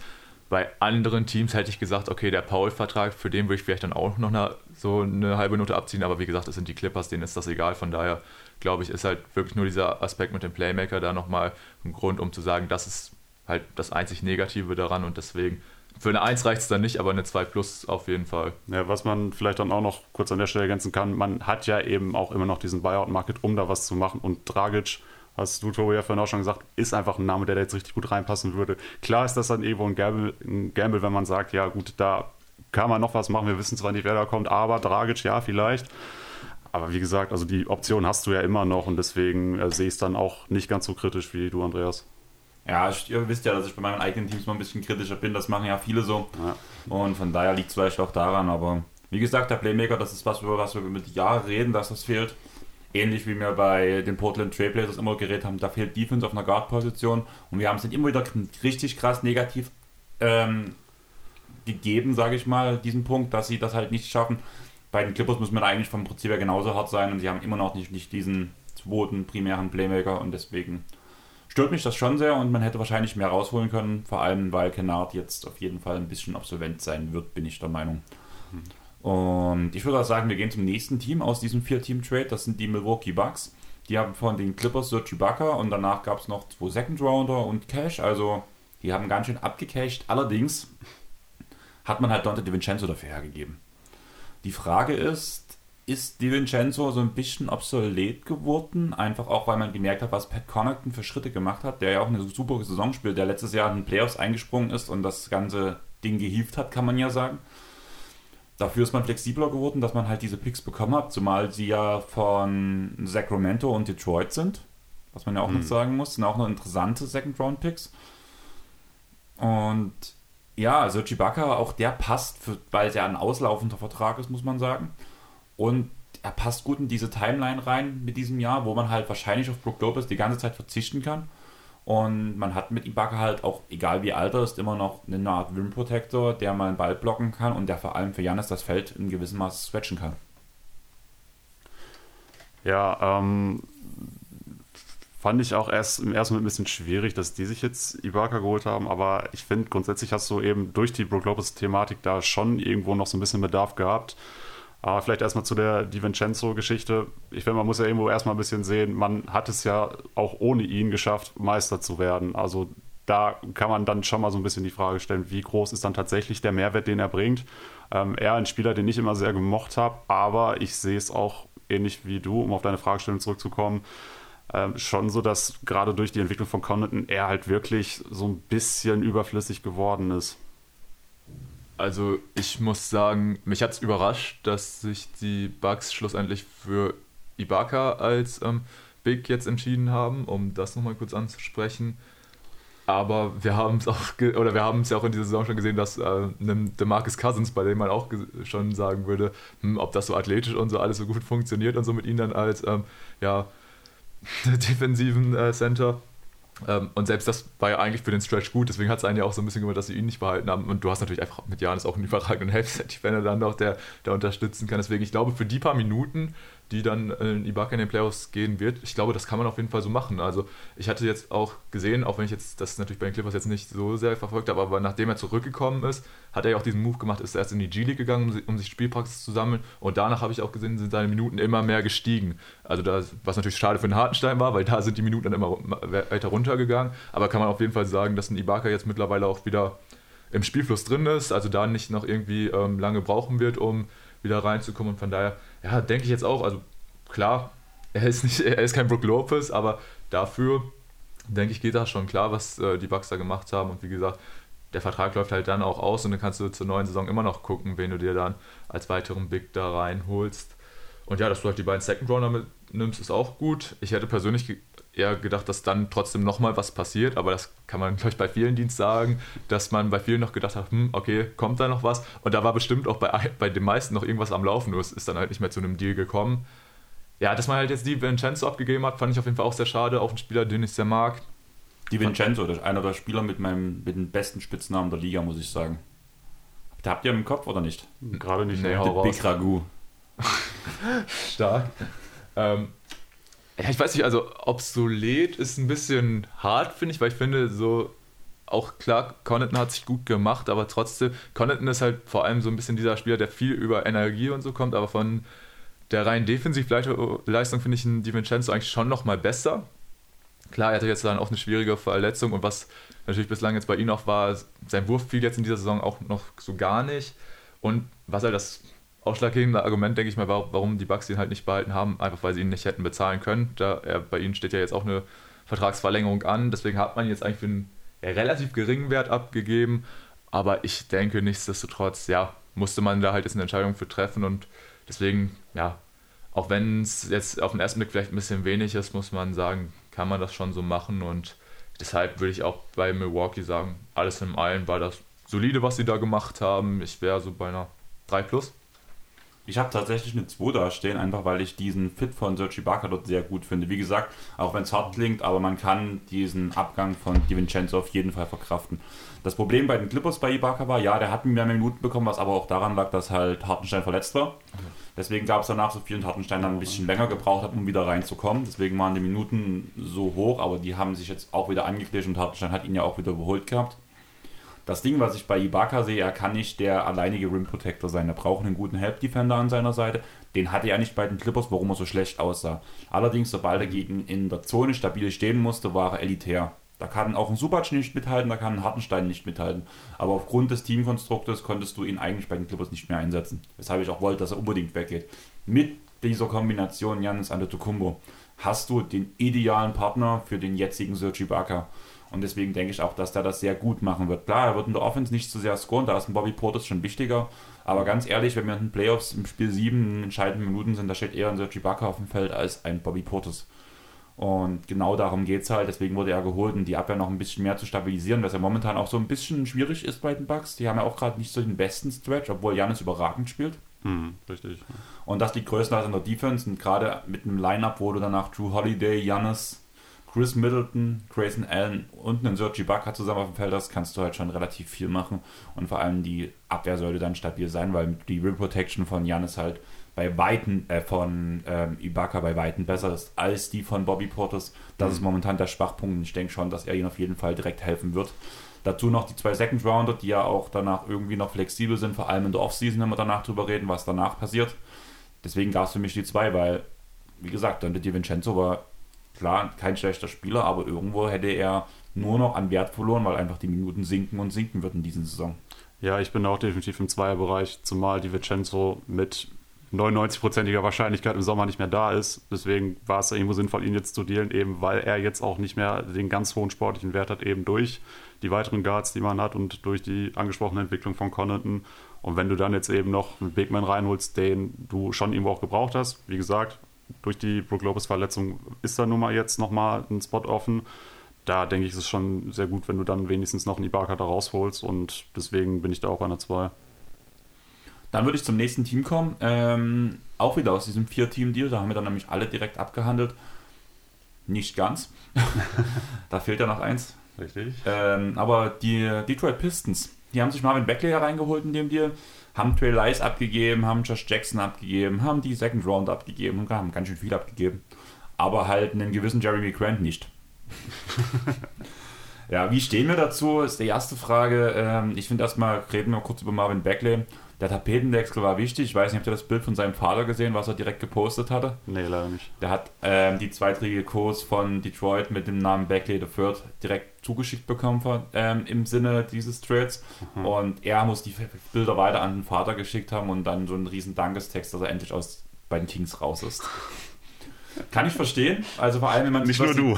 was sie diese Offseason gemacht haben, aber diesen Beckley-Deal finde ich wirklich interessant. Einfach weil Beckley ja wirklich mit defensiven Vorschusslorbeeren in die Liga kam, die er bis jetzt nicht gerechtfertigen konnte. Er ist mit einem Wurf in die Liga gekommen, den er bis jetzt noch nicht ganz rechtfertigen konnte. Und das sind alles Skills, die ich gerade neben dem Kate Cunningham sehr interessant finde. Und wenn er wirklich einfach diesen Tapetenwechsel braucht und einen Point Guard, der ihn richtig einsetzt, was wir ja am Kate wirklich haben, der macht ja auch große Schritte nach vorn, ja. finde ich diese Kombination Marvin Beckley in Detroit echt interessant. Also wir haben ihn sogar direkt beim Basketball.de Manager in unser Team reingeholt ich denke, da habt ihr auch einen guten Pick mitgemacht. Und ich denke, da braucht man dann auch gar nicht so viel zu sagen. Wie gesagt, also bei so einem jungen Talent, wo man einfach merkt, in der aktuellen Situation klappt es nicht so gut, dass da ein Tapetenwechsel angebracht wäre, dann ist das auf jeden Fall, denke ich, äh, kann man da nichts zu kritisieren, wenn das Ganze dann auch so umgesetzt wird. Und ja, ich habe ja schon so ein bisschen gesagt, so mit diesen Teams, die dann so ein bisschen Hardcore tanken, äh, das finde ich dann immer ein bisschen schwierig. Aber was ich dann halt gut finde, dass sich da solche Spieler da dann nochmal so eine Chance, sag ich mal, äh, verdienen können und nochmal zeigen, dass die auch wirklich bereit für die Liga sind und ja, dann einfach ähm, in so einem neuen Umfeld vielleicht nochmal, ja, zu, äh, sich verbessern oder zur Altstärke zurückfinden. Ähm, ich denke, ja, deshalb war das auch für die Pistons sehr interessant, ihn aufzunehmen. Und ja, man testet ihn halt jetzt aus. Wie gesagt, für die Pistons geht es in dieser Saison jetzt nicht um allzu viel. Dass äh, Jeremy Grant geblieben ist, fand ich auch interessant. Allerdings ist ja bei ihm auch immer so ein bisschen das Ding, so, man, so was man von ihm hört, er scheint zufrieden in Detroit zu sein, er findet es gut, dass er da der Franchise-Player erstmal noch ist, bis Kate soweit ist, um da das Zepter, sag ich mal, zu übernehmen. Und ja, auch wenn es jetzt, sag ich mal, zu der Trade-Line jetzt nichts geworden ist, nichtsdestotrotz ist es ja auch so, dass ein Jeremy Grant immer noch in einem guten Alter ist und der Vertrag äh, auch immer noch so ist, oder beziehungsweise auch er als Spielertyp immer interessant bleiben wird. Deshalb, also auch wenn du ihn jetzt nicht zur Deadline getradet hast, wirst du ihn auch trotzdem immer noch weiter ähm, traden können. Und vielleicht haben die Pistons auch Angebote gehabt und haben einfach gesagt, so, nee, das ist uns zu wenig. Wir sind der Meinung, wir können da eventuell irgendwann noch mal mehr für bekommen. Und wie gesagt, ein Grant macht, scheint ja auch keinen Stunk dazu machen, dass er da jetzt irgendwie geblieben ist. Von daher finde ich, ja, sind da wahrscheinlich in Detroit alle mit zufrieden und von daher habe ich da eigentlich auch so gut wie nichts dran auszusetzen. Also. Ja, ich finde es auch sehr cool, wenn Marvin Beckley jetzt endlich nochmal eine zweite Chance bekommt, dass er ja zu hoch gepickt wurde, ist, denke ich, kann man auf jeden Fall jetzt schon an diesem äh, Punkt sagen. Aber ja, er wurde ja nicht um Grund auch ohne Grund vorher schon sehr hoch gehandelt. Jetzt vielleicht nicht an der 2 damals in dem Draft, aber schon sehr hoch. Und das hatte Andreas auch schon gesagt, das hatte gewisse Gründe. Er kam als ja, guter Defender und auch als Big, der einen Dreier hat, eigentlich in die Draft. Und deswegen sehe ich es auch ähnlich, dass er neben Kate Cunningham ein sehr guter Fit sein kann. Äh, da freue ich mich auch drauf. Äh, ich habe den Jungen wäre eigentlich weitestgehend schon, schon aufgegeben, zumindest bei den Kings. Deswegen ist es cool, dass er da jetzt endlich raus ist. Ähm, muss man jetzt äh, gucken, wie er sich dann da einfindet. Er muss sich natürlich erstmal beweisen, aber wenn er wieder zu alter Stärke zurückfindet, dann denke ich auf jeden Fall, dass er da eine gute Ergänzung ist für die Pistons. Und jetzt zu der Jeremy Grant-Geschichte kann ich auch nur sagen, dass ich da sehr überrascht war, dass er da immer noch ist. Er war ja einer der Spieler, der am meisten gehandelt wurde eigentlich im Vorfeld dass er jetzt trotzdem da geblieben ist, okay. Und ne, wie Tobi auch schon gesagt hat, wenn er da jetzt tatsächlich äh, keinen Stunk macht und sich da mehr oder weniger wohlfühlt, ja, dann kannst du es natürlich auch in der Offseason nochmal versuchen, ihn zu dealen. Ist ja kein Problem. Ja, irgendwie habe ich mir trotzdem schon gewünscht, dass halt Grant den Deal irgendwie bekommt, hinbekommt, einfach weil er immer noch für ein ganzes paar Siege, die die Pistons bis jetzt holen konnten, verantwortlich war. Ich ja. glaube, ohne Grant wird es wahrscheinlich ein oder zwei Siege geben, übertrieben gesagt. Aber man will ja wirklich hinten sein, man will nochmal, vor allem neben Kate nochmal ein gutes Talent picken. Und da steht Grant schon ein bisschen so im Weg, wenn er halt wirklich Spielzeit bekommt, viel Spielzeit bekommt, was er ja wahrscheinlich will. Wenn er der Macker in einem Team sein möchte, dann wird er wahrscheinlich auch spielen, weil sonst Klar. ist es schwierig. Und deswegen, ich hätte ihn schon sehr gerne weggesehen. Das ist auch der Grund, warum ich bloß eine 2 Minus gegeben habe. Ich finde den Marvin Beckley Deal gut, aber da wissen wir auch nicht, was bei rauskommt. Klar. Weil bei den Kings sah halt einfach nicht gut aus. Ich glaube, es passt ganz gut dort, aber das ist halt auch bloß eine Vermutung. Und gerade wenn man halt Grant weggeschickt hätte, wäre das für Beckley auch nochmal eine größere Chance gewesen, muss man ganz ehrlich sagen. Klar, es hätte richtig rein, einfallen können, aber das ist ja aus Sicht der Pistons nicht so schlimm, wenn das passieren würde, sag ich mal. Dort würde ich ja eher dann Angst bekommen, wenn jetzt dadurch, dass halt vielleicht beide auch vielleicht gut performen, vielleicht sogar nebeneinander gut performen, dass zu viele Siege rumkommen. Ja, ich glaube, die Gefahr wird es jetzt nicht unbedingt geben. Und ich sehe auch den Punkt, den du meinst, dass Grant quasi das Team eventuell auch schon zu gut machen könnte. Allerdings ist er ja jetzt auch schon ein paar Spiele ähm, aufgrund seiner Daumenverletzung raus gewesen.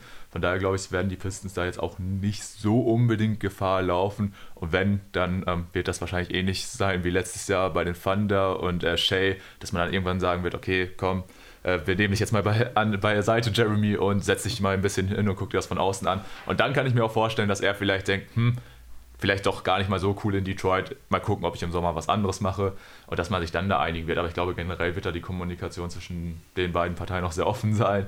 Und ja, wie gesagt, ähm, wenn Grant dann irgendwann sagen wird, ich möchte jetzt hier doch nochmal um eine Championship oder so mitspielen, seht bitte zu, dass ich mich traden wird, dann wird das auch passieren. Aber so, ja, scheint er auch einfach so ein Typ zu sein, dem das anscheinend nicht ganz so wichtig ist oder der halt, wie gesagt, mit dieser Situation zufrieden ist. Und ja, solange das alles so noch in der Konstellation sind und alle glücklich sind, sag ich mal, ist ja alles cool. So, wenn da keiner stunk macht, weil ich sag mal, das ist ja das größte, oder das ist, das willst du natürlich nicht haben, dass da irgendwelche Spieler äh, sich einzeln irgendwie anstellen und äh, nochmal für Stunk sorgen. Da ist natürlich ein Bagley ein interessanter Charakter, weil er natürlich schon so einer ist, der auch mal bei den Kings, sag ich mal, immer mal wieder für so äh, Situationen gut war. Zum Beispiel, dass er sich nicht einwechseln lassen wollte und so. Deswegen bin ich nicht interessant, wie er so als Charakter dann da reinpasst. Ob es da vielleicht mal Unruhe geben wird, aber ja, wie gesagt, also für die Pistons ist halt so das Ding, sie probieren ihn halt jetzt aus, haben nicht wirklich viel dafür abgegeben und von daher, ja, würde, hätte ich jetzt gesagt eine 2, aber im Großen und Ganzen ja auch 2 Minus oder so, aber so viel ist ja im Endeffekt auch nicht passiert. Von daher ähnlich wie ähm, bei den Thunder, wie ich schon gesagt habe, hätte ich vielleicht auch gedacht, dass sie vielleicht dann auch nochmal so ein Team sind, was vielleicht einen schlechten Vertrag oder so aufnimmt äh, und sich das halt ähm, bezahlen lässt. Aber das kann man ja auch noch in der Offseason oder so machen. Von daher, ja, wäre ich da, denke ich, bei einer 2 im Endeffekt. Schließt du dich an? Ja, schließe mich an. Dann würde ich sagen, gehen wir zu noch einem Deal, was mit dem äh, Team, was mit den Blazers gedealt hat, was ich völlig unterschlagen habe. Und das sind die San Antonio Spurs, die Satoranski erhalten haben. Mhm und zwei Second Rounder aus Utah, äh, einen Second Rounder aus Utah. Dazu gab es noch einen Deal um Thaddeus Young und Two Eubanks, wo man das den Raptors gegeben hat. Dafür hat man Goran Dragic bekommen, was zu 99% ein Buyout wird. Ja. Und einen 2022er First Rounder von den Raptors. Ganz ehrlich, ist Young nicht eigentlich mehr wert? Man muss halt sehen, man hat ja den Second Rounder zurückgeschickt. Und wenn wir die Spurs sehen als schlechtes Team, wird das wahrscheinlich einer der zeitigen Second Rounder sein. Während ja die Raptors nochmal gut aufgerüstet haben und das wird ein sehr später First Rounder sein. Also man hat ja im Endeffekt vielleicht für 10 bis 15 Positionen gerade mal, wo man höher kommt, einen Buyout von Goran Dragic akzeptiert und Thaddeus Young hergegeben. Ja, kann ich verstehen, den, die Einwände. Gut, dass ähm, Cap bezüglich Dragic wird die Spurs ja nicht so sonderlich jucken. Ich glaube, da haben sie auf jeden Fall genug Kapazitäten.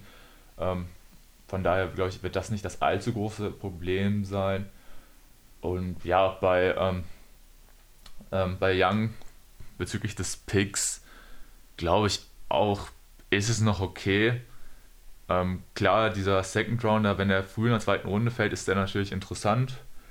Ähm, oder vielleicht sogar auch teilweise interessanter als so ein etwas äh, späterer First-Round-Pick. Allerdings, du sagst jetzt, der geht eher gegen Ende. Ich glaube, das wird bei Toronto vielleicht eher so ein bisschen die Mitte sein, aber es ist jetzt natürlich auch also ein bisschen spekulativ.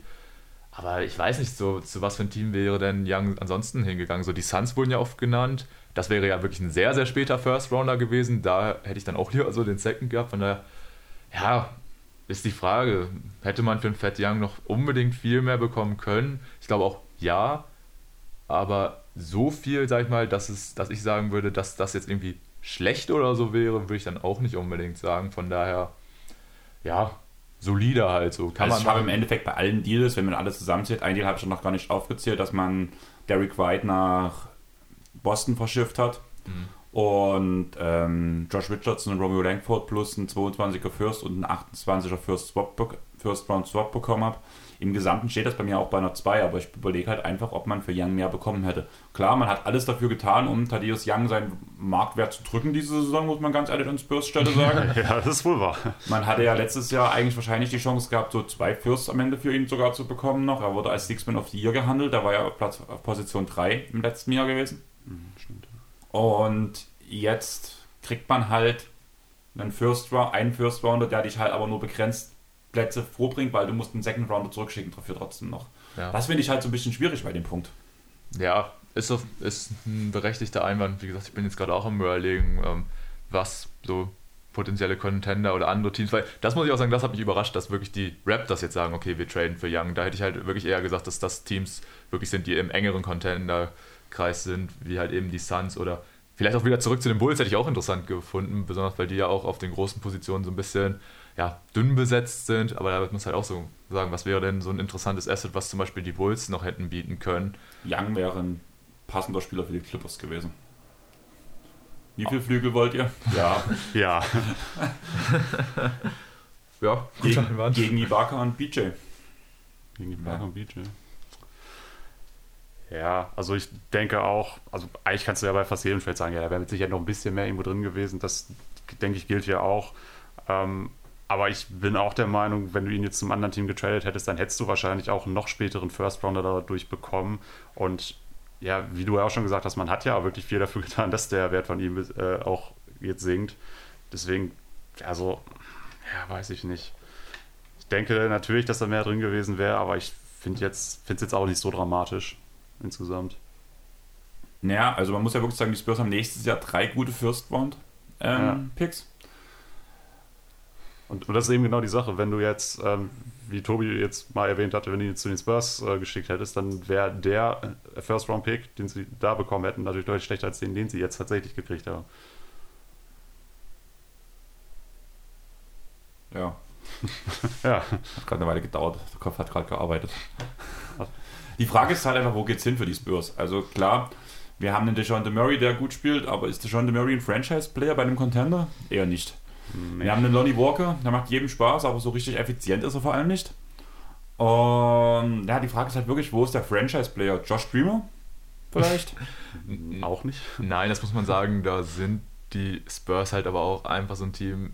Ich habe es schon mal am Anfang des Pods gesagt, ich weiß gar nicht mehr genau bei welchem Team, aber es ist halt auch so ein Team, die sind halt irgendwie schwierig greifbar, weil das sind halt die Spurs, die haben so ihre eigene Philosophie, mit Pop halt auch so natürlich eine absolute Trainerlegende, die graben teilweise Spieler aus, die keiner wirklich auf dem Schirm hatte und machen sie einfach zu richtig guten NBA-Spielern. Jetzt natürlich mit Derek White, der eigentlich so ein Paradebeispiel dafür ist, jetzt mal sich dazu entschieden, einen dafür abzugeben, aber ich fand dafür halt auch einen ganz guten Gegenwert erhalten.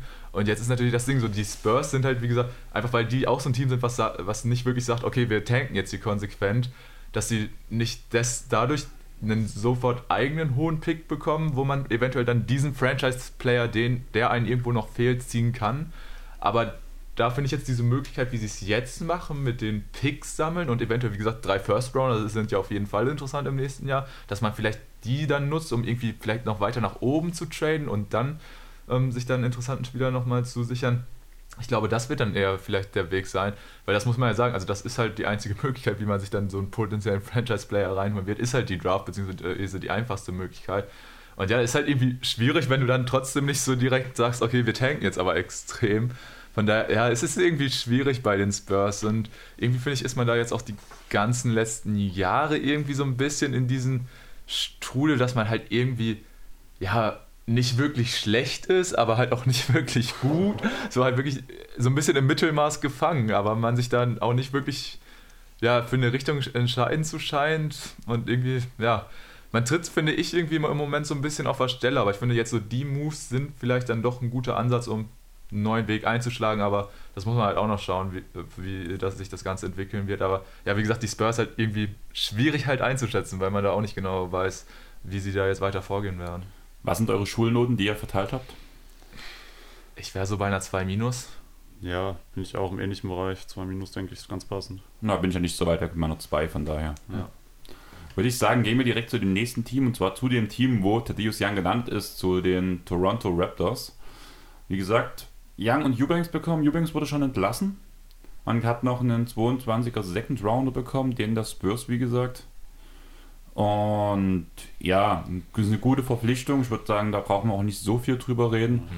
Ähm, geht's jetzt, die Frage ist halt eher so, geht es jetzt doch aufs Winnow? Wir haben am, vor der Saison gesagt, eigentlich so, wir waren uns ja alle als Podcaster sicher so, die Raptors werden einreißen. Es läuft überraschend gut. Scotty Barnes spielt eine extrem gute Rookie-Saison. Pascal Siakam spielt auf dem nächsten Level. Gary Trent Jr. funktioniert super. Fred Van Fleet ist All-Star. Und es geht immer und immer und immer weiter. Mittendrin irgendwo so ein Isaac Bonga, der halt keine Minuten sieht.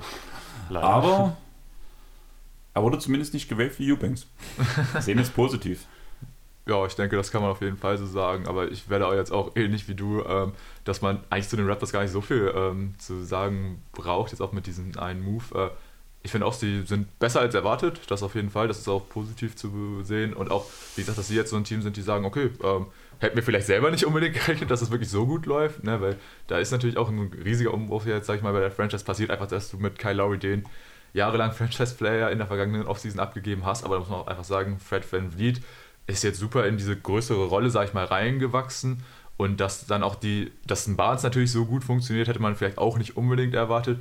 Und dann jetzt natürlich auch noch die Siakam-Rückkehr, dass, dass das Team nochmal so beflügelt. Das hätte ich jetzt auch ehrlich gesagt alles nicht so erwartet, aber finde ich gut, dass die ähm, Raptors das halt quasi so mitnehmen und dann auch sagen, ey, okay, dann spielen wir halt ums Play-In und wollen halt auch in die Playoffs gehen. Deswegen, ja, auf jeden Fall gut und freut mich auch für das Team. Ja, ich finde auch, wenn man sich jetzt die aktuelle Tabelle anguckt, da sind die Raptors ja wirklich in so einem Pulk drin von vielen Teams, die extrem nah beieinander liegen. Also mich würde es jetzt auch nicht wundern, wenn sie noch mal ein paar Plätze nach oben klettern würden. Das ist auf jeden Fall drin, weil du dann auch solche Teams hast wie zum Beispiel Brooklyn, die aktuell aber gar nicht wissen, was los ist. Also denke ich schon, dass du auch jetzt mit That Young noch mal ein bisschen besser geworden bist, bist noch mal ein bisschen breiter aufgestellt. Ich würde schon sagen, das ist schon so ein kleiner Winnow-Move auf jeden Fall. Okay, und was wäre dann eure Schulnote dafür? Wie gesagt, wir wollten es ja relativ kurz halten bei den Raptors, weil Grundsolide 2. Ja, würde ich auch sagen, man das Team hat auf jeden Fall schon besser gemacht. Jetzt nicht extrem viel, aber besser. Deswegen, zwei ist absolut passend, finde ich. Habe ich bei mir aufstellen. Einfach für mich ist halt der Punkt auch wieder gewesen, dass man halt diesen Second Rounder zurückbekommen hat, was ja nun nicht so einen großen Unterschied macht aus meiner Sicht. Von daher habe ich es auch aus einer 2 dargestellt. Man hat ein paar Pickplätze abgegeben, hat dafür Thaddeus Young bekommen. Grundsolider Pick, deswegen würde ich sagen, wir gehen direkt zum nächsten Team, was von den Spurs was bekommen hat. Und das sind die Boston Celtics, die Derek White von den ähm, Spurs erhalten haben. Dann hat man Bol Bol, PJ Dozier und Cash an die Celtics geschickt und hat Cash zurückbekommen. An die Magic geschickt, meinst du? Und was haben die Celtics bekommen dafür? Cash. Achso. Ja, ich glaube, ich glaub, hat es zumindest gerade andersrum verstanden, aber okay. Okay. Nee, alles klar, sorry. An die Rockets ging Dennis Schröder, Ennis Frieden, der schon gewählt wurde, und Bruno Fernando und man hat Daniel Theiss erhalten. Das müssten eigentlich alles Sachen sein, die gekommen ist, sind. Schröder konnte man nicht verlängern, muss man sagen, hat sowieso nicht so gut funktioniert. Die einzigen guten Spiele, die Schröder hatte, waren ja wirklich, wo mindestens einer der beiden Stars gefehlt hat. Und alles andere hat einfach gar nicht funktioniert. Vor allem neben Smart konnte er nicht so gut spielen. Und dadurch, dass man ihn halt auch nicht verlängert, man musste ihn halt irgendwie loswerden. Und man hat versucht, irgendwie unter die Luxury Tag zu kommen, damit man nicht in der Repeater Tags landet, weil man die hat man jetzt schon ein paar Jahre überschritten. In diesem Jahr konnte man sich leisten, dort runter zu rutschen. Damit landet man wieder bei Null. Das funktioniert ganz gut. Thais, interessanter Spieler, ein Boston-Liebling kann man ja wirklich sagen. Kann so ein bisschen, ich finde, er hat so, die, so eine Flashiness, so ein bisschen, der kann so den Al Horford Light geben, finde ich. Und dann ist es halt vor allem interessant, gerade mit diesem langen Vertrag. Der Horford-Vertrag wird ja auch bald nicht mehr so lange gehen. Man merkt, Horford wird sichtlich älter. Ich würde sagen, Horford tut schon noch diese Saison starten und ähm, Thais kommt hinter ihm. Aber ich glaube, da wird es spätestens in der Offseason eine Wachablösung geben und danach wird das Ball einmal getauscht und Horford tut noch ein bisschen Daniel Theiss anlernen. Ja, kann gut sein. Jetzt äh, können die Hörer das natürlich nicht sehen, aber ich habe gerade während Andreas Take fast durchgängig genickt. Aber ich finde, das, was sie gemacht haben, ist wirklich gut. Man hat mit Tyson Fanliebling zurückgeholt und ich denke, so die Big Man Rotation versteckt er auch auf jeden Fall nochmal. Er ist einfach ein Spieler, der so ziemlich jedes Team nochmal verbessern kann, wenn er reinkommt. Ähm, ich denke auch, es ist dann jetzt eher die Bankrolle, was bei, seinem, bei seiner ersten Zeit in Boston natürlich die meiste Zeit anders war. Aber ich kann mir auch gut vorstellen, dass er dann jetzt dann auch wieder längerfristig da bleibt. Hat ja, ne, wie Andreas gesagt hat, diesen längeren Vertrag und ähm, wird dann wahrscheinlich auch Horford ersetzen, sehe ich genauso. Dann äh, zum Derek White Deal, man hat Schröder abgegeben, weil man es irgendwo musste, das war klar, dass er geht. Und man hat sich dann dadurch jetzt noch einen weiteren oder neuen Guard reingeholt, der einen Vierjahresvertrag hat, verdient in dem Zeitraum jetzt auch 15 bis 18 Millionen. Ich finde, das ist für Derek White halt alles andere als zu viel. Ich finde, das ist eigentlich ein richtig guter Vertrag sogar, den man sich da reingeholt hat. Und er hat ja auch im ersten Spiel gegen meine Nuggets ähm, schon auch gezeigt, was er kann. Und wenn du ihn dann jetzt sogar noch als Six-Man quasi bringen kannst, dann macht das die Celtics, die ohnehin ja schon ein gutes Gerüst haben, auch nochmal um einiges besser. Also was die Celtics jetzt in den letzten Tagen veranstaltet haben, personaltechnisch, finde ich persönlich schon richtig gut. Also für mich kam das so ein bisschen überraschend, dass sie dann doch so viel gemacht haben, weil ich hätte, oder vorab war ja eigentlich so der Name, über den natürlich viel geredet wurde, war Schröder. Ähm, Mikro, du rennst an dem so. Kopfschutz vorbei. Ja, äh, alles gut. Ähm, der Spieler, über den natürlich am meisten geredet worden ist, war halt eben Schröder. Und von daher, ja, hätte ich halt, also dass er noch irgendwie verdient wird, war irgendwie auch abzusehen. Dass es unbedingt gegen Thais war, hätte ich jetzt nicht erwartet. Also das irgendwie, ja, damit habe ich halt nicht gerechnet, dass er jetzt sein Comeback in Boston feiern wird. Aber freut mich, sowohl für die Franchise als auch für ihn, weil er scheint sich da ja auch sichtlich wohlgefühlt zu haben in Boston und war ja auch so ein kleiner Fanliebling da. Deshalb, ich, glaube, ist das eine ganz schöne Geschichte. Und ja, zu den restlichen Moves, dass man halt Boy Boy und Doja abgibt, die man eh nicht mal, oder ja, die man, die eh kein Spiel gemacht haben und ähm, die eh out for season sind, ist, denke ich, jetzt auch kein großer Verlust. Und dass man halt White finde ich auch eine gute Verpflichtung. Hätte ich jetzt auch nicht unbedingt mitgerechnet, dass die ihn noch bekommen. Und ja, dass man halt auch unter die Luxussteuergrenze gefallen ist, war auf jeden Fall auch, das war das Ziel, das hat man erreicht. Das Einzige, was ich vielleicht auch noch äh, als Kritikpunkt, sag ich mal, jetzt anbringen würde, dass mir in diesem Kader irgendwo halt auch dieser, ja, wie gesagt, primäre Ballhändler fehlt. Du hast so viele, die das so ähm, als ergänzender Ballhändler machen können, sowohl halt Brown, Tatum, White jetzt auch eher, finde ich, ist jetzt ich nicht der. Ich finde, White ist genau dieser Punkt. Also für mich du? ist White Ja. genau dieser Playmaker, der gefehlt hat. Also ich glaube auch gerade mit diesem Aufwärtstrend, den Toronto, äh, den Boston jetzt hat, das Einzige, was noch gefehlt hat, war dieser Playmaker, vor allem von der Bank, der das halt nebenbei mal bringen kann. Und White ist halt so ein Typ. Ich finde, wir hatten ja, wir haben ja gucken, jetzt das ganze Wochenende schon Kuroko no Basket. Und da gibt es doch den einen, wo die Aussage war, er kann alles und nichts. Er ist nirgendwo überdurchschnittlich, aber er kann alles auf einem guten Level. Er kann alles, oder die Aussage war sogar, er kann alles ausgezeichnet, nur nicht, ist nur nirgendwo der Beste. Der beste, beste Playmaker musst du ja gar nicht sein. Du brauchst hauptsächlich erstmal jemanden, der völlig uneigennützig ist und den Ball gerne weiterspielt und halt auch schlau spielt. Und das macht Derek White. Und am ehesten würde ich vielleicht sogar sagen, man kann ihn mit einem George Hill vergleichen, der halt einfach weiß, was er kann und das halt gnadenlos ausspielt. Ja, kann man, denke ich, auch so sehen. Äh, wie gesagt, dann seht ihr da vielleicht äh, White nochmal ein bisschen nochmal positiver in den Aspekt, sag ich mal, beziehungsweise ich sehe ihn da ja auch nicht negativ. Ich weiß auch, dass er da die Qualitäten hat. Ja gut, ist vielleicht auch ein bisschen schwierig, weil ich sag mal, es kann ja nicht jedes Team auch so diesen klaren Floor-Generator, sag ich mal, haben. Ähm, von daher, ja, wie gesagt, ist ein guter Deal für Boston. Man ähm, spart sich die Luxussteuer, man wird trotzdem, denke ich, die Playoffs erreichen. Ich finde auch nach wie vor, das ist ein Kader, der immer noch ein bisschen underperformt in dieser Saison. Also da ist, denke ich, auf jeden Fall mehr drin und dann wird auch Boston in den Playoffs definitiv ein ekelhaft zu bespielendes Team sein. Von daher, ja, also auch finde ich alles grundsolide. Dazu, dass man sich dann auch nochmal, äh, wie gesagt, da die, äh, die Luxussteuer einspart und so wäre ich da auf jeden Fall auch positiv gestimmt und wäre da halt auch im Zweierbereich, so 2, 2 minus. Ich habe sogar eine 1 minus da stehen. Also Oh, einfach, weil okay. ich diese 1 minus, äh, diese, äh, diese 1 minus, weil ich diese Derek White Verpflichtung so gut finde. Man musste Schröder loswerden, hat dafür Thais bekommen, den Nachfolger von, ähm, von Al Horford, der halt wirklich gefühlt von Spiel zu Spiel altert mittlerweile. Dazu ist dieser Nachfolger sogar noch ein Fanliebling. Man hat halt, für mich ist wirklich Derek White dieses Puzzleteil, was dieses Team zusammenbringen kann. Wir reden die ganze Zeit, eigentlich passt alles, irgendwas Kleines fehlt noch. Derek White ist dieser Connector-Typ, das kann er. Seine einzige Schwäche ist vom Prinzip her aus meiner Sicht so ein bisschen die Defense. Da ist er durchschnittlich, bin ich der Meinung. Und gerade aber in diesem Team kann das halt aufgefangen werden. Also das wundert mich tatsächlich, dass du sagst, er ist defensiv durchschnittlich. Ich würde ihn da auf jeden Fall überdurchschnittlich nennen eigentlich.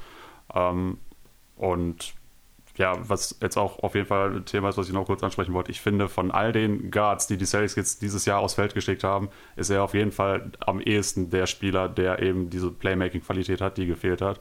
Ähm, da sehe ich ihn besser als ein Smart und auch besser als ein Schröder. Also allein deswegen ist das ja schon ein Upgrade. Und wie gesagt, der Vertrag, der finde ich, liest sich halt auch richtig gut, dass du da jetzt ja, ihn für vier Jahre direkt hast und auch für nicht für zu viel Geld.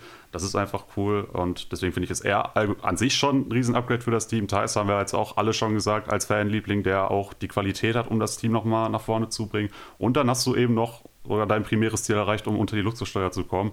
Und da finde ich auch, dass das so viele positive Aspekte sind, dass man da also mindestens eine 2 Plus geben würde. Ich bin jetzt gerade noch so ein bisschen im Schwanken, ob 2 Plus oder 1 Minus, aber ich glaube, ich gehe da auch tatsächlich auf die 1 Minus. Also ich finde es halt super, was sie gemacht haben. Ja. Derek White finde ich halt ist ein guter Systemverteidiger, aber im One-on-One finde ich ihn halt nicht so besonders, muss ich sagen. Also das heißt nicht so besonders halt durchschnittlich. Was ist, was ist durchschnittlich? Also ja, das ist kein, die Frage. Ne? Er ist halt kein Lonzo Ball. Ja, das vielleicht nicht, aber das sind nur die wenigsten. Ne? Ja, aber so als Prinzip her, also ich denke, dass er halt vor allem in diesem Team auch gerade seine defensiven Merkmale nochmal besser hervorbringen kann, weil das Team halt allgemein sehr defensiv geprägt ist. Also ich glaube, der passt halt sehr gut auch rein. Wahrscheinlich ist er sogar das, das bessere Puzzleteil als Thais, sage ich mal, der noch besser in dieses System reinpasst. Thais mhm. passt schon gut rein, aber Derek White, da sieht man bei dem Puzzle nicht mehr, mehr den Rand ringsrum, das, das, das flutscht einfach. Das ist wie eine Passung. ja, also super fit, definitiv. Und ähm, da denke ich, haben die Celtics eigentlich so wirklich alles erreicht, was sie erreichen konnten. Genau, also bleiben wir bei der 1 Deswegen würde ich sagen, wir gehen direkt zu den Magic. Da gibt es nicht so viel zu erzählen. Im Endeffekt hat man halt Bol Bol, Dosier und einen Second Rounder und halt Cash erhalten. Und ja, sonst hat man nichts gemacht. Man hat zwei junge Talente, die diese Saison nicht mehr spielen werden bekommen, weil sie beide verletzt sind. Wahrscheinlich eher Bol Bol nochmal als ähm, Dosier. Aber das stand ja auch mehr an den Sternen als irgendwas. Also ich glaube nicht, dass da noch was passiert. Wenn, dann wären wahrscheinlich die Magic das erste Team, wo nochmal was passieren könnte, dass sie nochmal auflaufen, weil es einfach um nichts geht. Mhm. Und man sie nochmal probieren kann, zumal man ja auch vor den Verlängerungen der beiden Spielern steht. Vielleicht sieht man sie wirklich nochmal. Aber ja, sonst ist nichts passiert. Ich habe hier eine 3 Plus stehen, einfach weil man hat zwei Leute, die man probieren kann und einen Second Rounder halten. 3 ist für mich halt ist gar nichts passiert. Man hat was Kleines erhalten und ich hätte nicht mal gedacht, dass die Magic irgendwas machen, außer dass man vielleicht einen Gary Harris oder einen Terence Ross los wird. Das stimmt, also das wäre vielleicht auch noch was gewesen, womit ich dann doch irgendwo hier noch gerechnet hätte, dass man vielleicht irgendwie die beiden Namen noch irgendwie an den Mann bringt. Ich hätte jetzt nicht unbedingt gedacht, dass sie nach der Trade, Trade Deadline noch ähm, in Orlando sein werden. Und da bin ich auch mal gespannt, äh, ob sie da nicht auch eventuell äh, Kandidaten für einen potenziellen Buyout eventuell noch sind. Ähm, muss ich aber auch sagen, habe ich jetzt gerade die Verträge nicht ganz im Kopf bezüglich der Laufzeit und so. Von daher ja, bin ich mir da jetzt gerade noch ein bisschen unsicher. Und ansonsten ja, der eine Deal, der halt gemacht worden ist, finde ich, hast du jetzt eigentlich gut genug zu gesagt. Ich glaube, zu den beiden Spielern kann Tim vielleicht noch mal ein bisschen mehr sagen, halt als ähm, ehemalige Nuggets-Spieler. Aber ja, wie du gesagt hast, also die werden diese Saison nicht spielen. Wenn man sie sich nächstes Jahr nochmal angucken möchte, dann hat man die Möglichkeit dazu. Und ja, wie gesagt, dann hat man halt noch einen Pick bekommen. Von daher ist das, denke ich, alles ja, sehr solide. Ja, es ja, solide trifft eigentlich ganz gut. Man hat jetzt keinen großen Schritt nach vorne gemacht, man ist aber jetzt auch nicht ganz auf der Stelle getreten, sondern ist so, so ja, minimal nach vorne halt gekommen, eben weil man die Möglichkeit hat, da jetzt nochmal ein bisschen was auszuprobieren. Aber ja, ist halt schwierig dabei, der erstmal noch von der Verletzung zurückkommen müssen. Also so ganz viel Spielzeit kann es nicht werden. Und ob das dann auch so viel Spielzeit ist, dass du als Team sagst, ja, mit denen verlängere ich jetzt, glaube ich auch nicht unbedingt. Aber ne, wie gesagt, man hat jetzt sogar noch einen Pick dazu bekommen und hat vielleicht die Möglichkeit, äh, die beiden nochmal auszuprobieren, je nachdem, wie die Krankheit oder die Verletzung verläuft. Also ja, ich äh, denke, mit einer 3 Plus macht man da nichts falsch. Und 3 wäre mir dann tatsächlich auch zu wenig, weil man ja eben zumindest einen gewissen Mehrwert jetzt sehen kann, auch wenn er gering ist. Also ja, ich muss aber jetzt nochmal kurz korrigieren, meine Note wahrscheinlich, weil ich hatte nicht auf dem Schirm, ich dachte, der Gary Harris-Vertrag läuft noch ein Jahr. Aber er ist tatsächlich nach dieser Saison unrestricted free agent. Okay. Ah, also man hätte ihn loswerden müssen, blöd gesagt. Hm.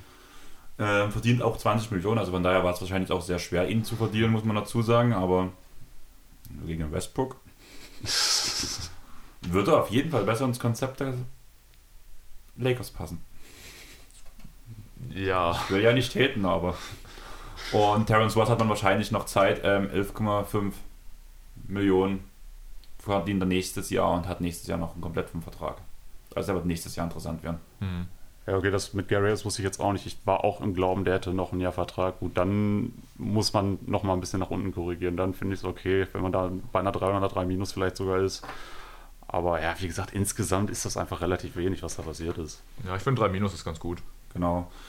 Was ich lustig fand, habt ihr gesehen, was Terence Ross getwittert hat nach der Trading Deadline? Hm, ich glaube nicht, ne. Ein, aus einem Film in GIF und darunter stand auf Englisch halt, ich bin immer noch hier. War das nicht schon letztes Jahr Letztes so? Jahr hat er gepostet, I'm the Captain now. Achso, ja, ja, ja, ja. Okay, ja.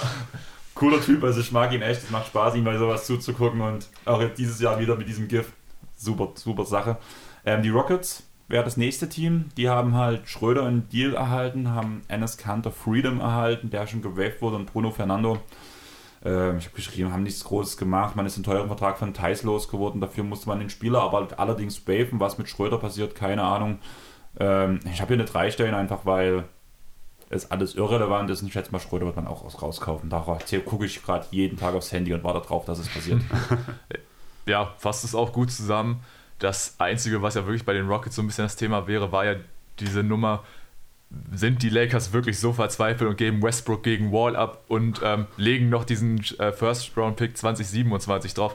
Hätten sie das gemacht und die Rockets hätten diesen Deal bekommen mit diesem späten First-Rounder der Lakers und dann vielleicht sogar noch, je nachdem wie die Protection ausgefallen wäre, hätte ich sofort gesagt eins. Also ganz klarer Win-Move dann von den ähm, von den Rockets gewesen, dafür dann noch einen First-Round-Pick ähm, abzustauben. Ja, da ist wichtig, dass da geklärt werden würde, dass Westbrook seine Verlängerung nicht ziehen würde. Ja. Weil es ging ja schon, also die Aussage der Rockets war, wir holen uns Westbrook nur rein, wenn wir danach einen Buyout machen können. Und dafür darf er seine Verlängerung nicht ziehen. Ja, gut, ja, gut, das stimmt. Schwierig, ja. Aber das wäre ja eh so, oder das ist jetzt natürlich so ein What-If, aber ich glaube, das war ja auch so ein bisschen das Ding, dass ein Westbrook positiver gestimmt wäre auf ein Buyout, sage ich. Oder ich denke auch, dass er da positiver gestimmt wäre, weil er wahrscheinlich auch bei sich so das Selbstverständnis hat, natürlich kriege ich noch einen guten Vertrag, also auch wenn ich hier rausgekauft werde. Anders als ein John Wall, das vielleicht ein bisschen realistischer einschätzen äh, wird, der sagt, äh, ich habe hier meinen dicken Vertrag und bei meiner Verletzungshistorie hm, bin ich jetzt nicht unbedingt gewillt, Geld für abzugeben. Aber wie gesagt, das sind dann halt jetzt so Sachen, da können wir jetzt drüber diskutieren, was wäre, wenn. Im Endeffekt ist es nicht passiert. Wie gesagt, äh, hätten sie da noch diesen Deal da zustande bekommen und hätten noch diesen ähm, potenziell sehr wertvollen äh, Pick der Lakers bekommen können, hätte ich gesagt, auf jeden Fall äh, sehr, sehr gut. So, ja, wie gesagt, ist mir eigentlich auch schon fast zu wenig passiert, um da eine vernünftige Bewertung abzugeben. Deswegen äh, drei kann man, denke ich, so machen. Ja, es sind ja wirklich sehr viele kleine Sachen, ein paar, die ein bisschen besser wirken, ein paar, die dann nicht ganz so gut wirken. Aber es gleicht sich eben alles ein bisschen aus, deswegen gehe ich da auch mit einer drei. Okay, dann würde ich sagen, gehen wir direkt zum nächsten Team und da haben wir wieder ein bisschen mehr zu erzählen, einfach weil es um die Sacramento Kings geht.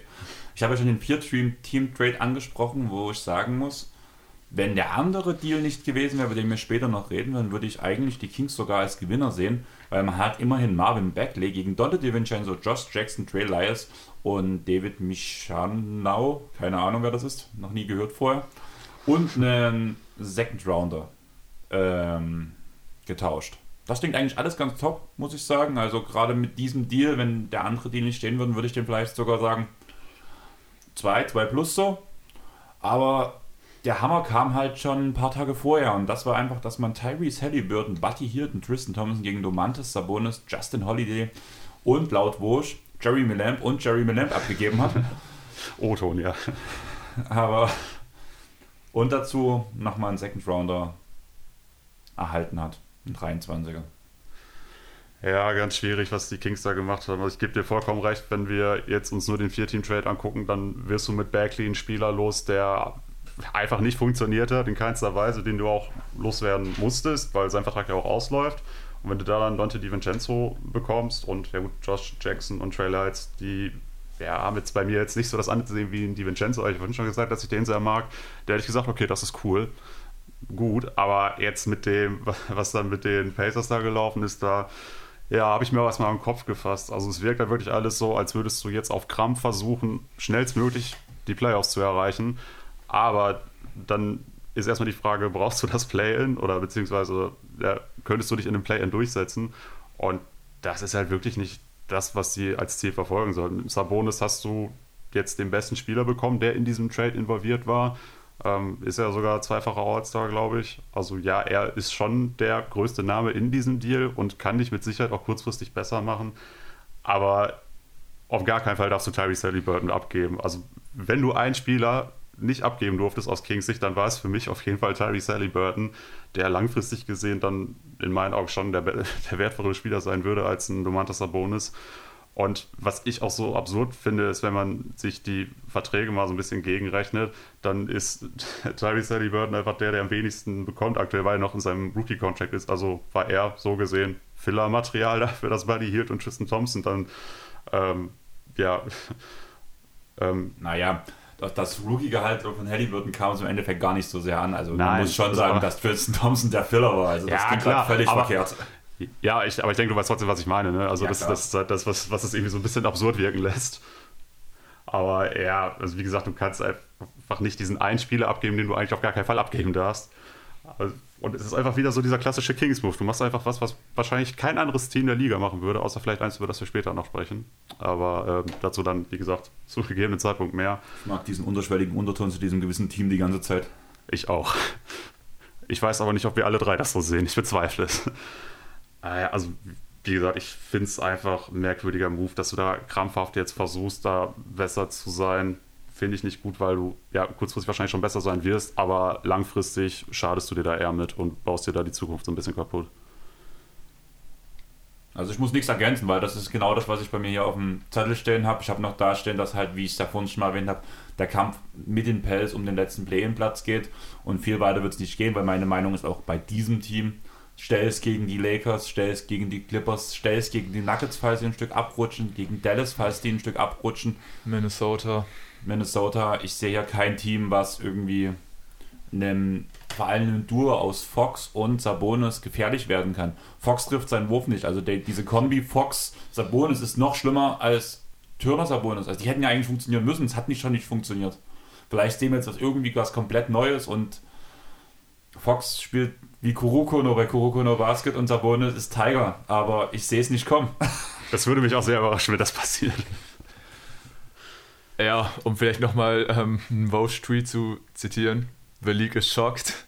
Also das war ja wirklich so, also der Deal wurde veröffentlicht und man hat es ja auch an Vogue selber gemerkt, ähm, dass er da, glaube ich, so ein bisschen auch nicht ganz so wusste, was abging mit den doppelten Jeremy Land. Wir es mal irritiert. Ja, also es war echt, äh, Der hat vielleicht versucht, noch irgendwie einen Gegenwert reinzubekommen. Deswegen hat er nochmal reingeschrieben.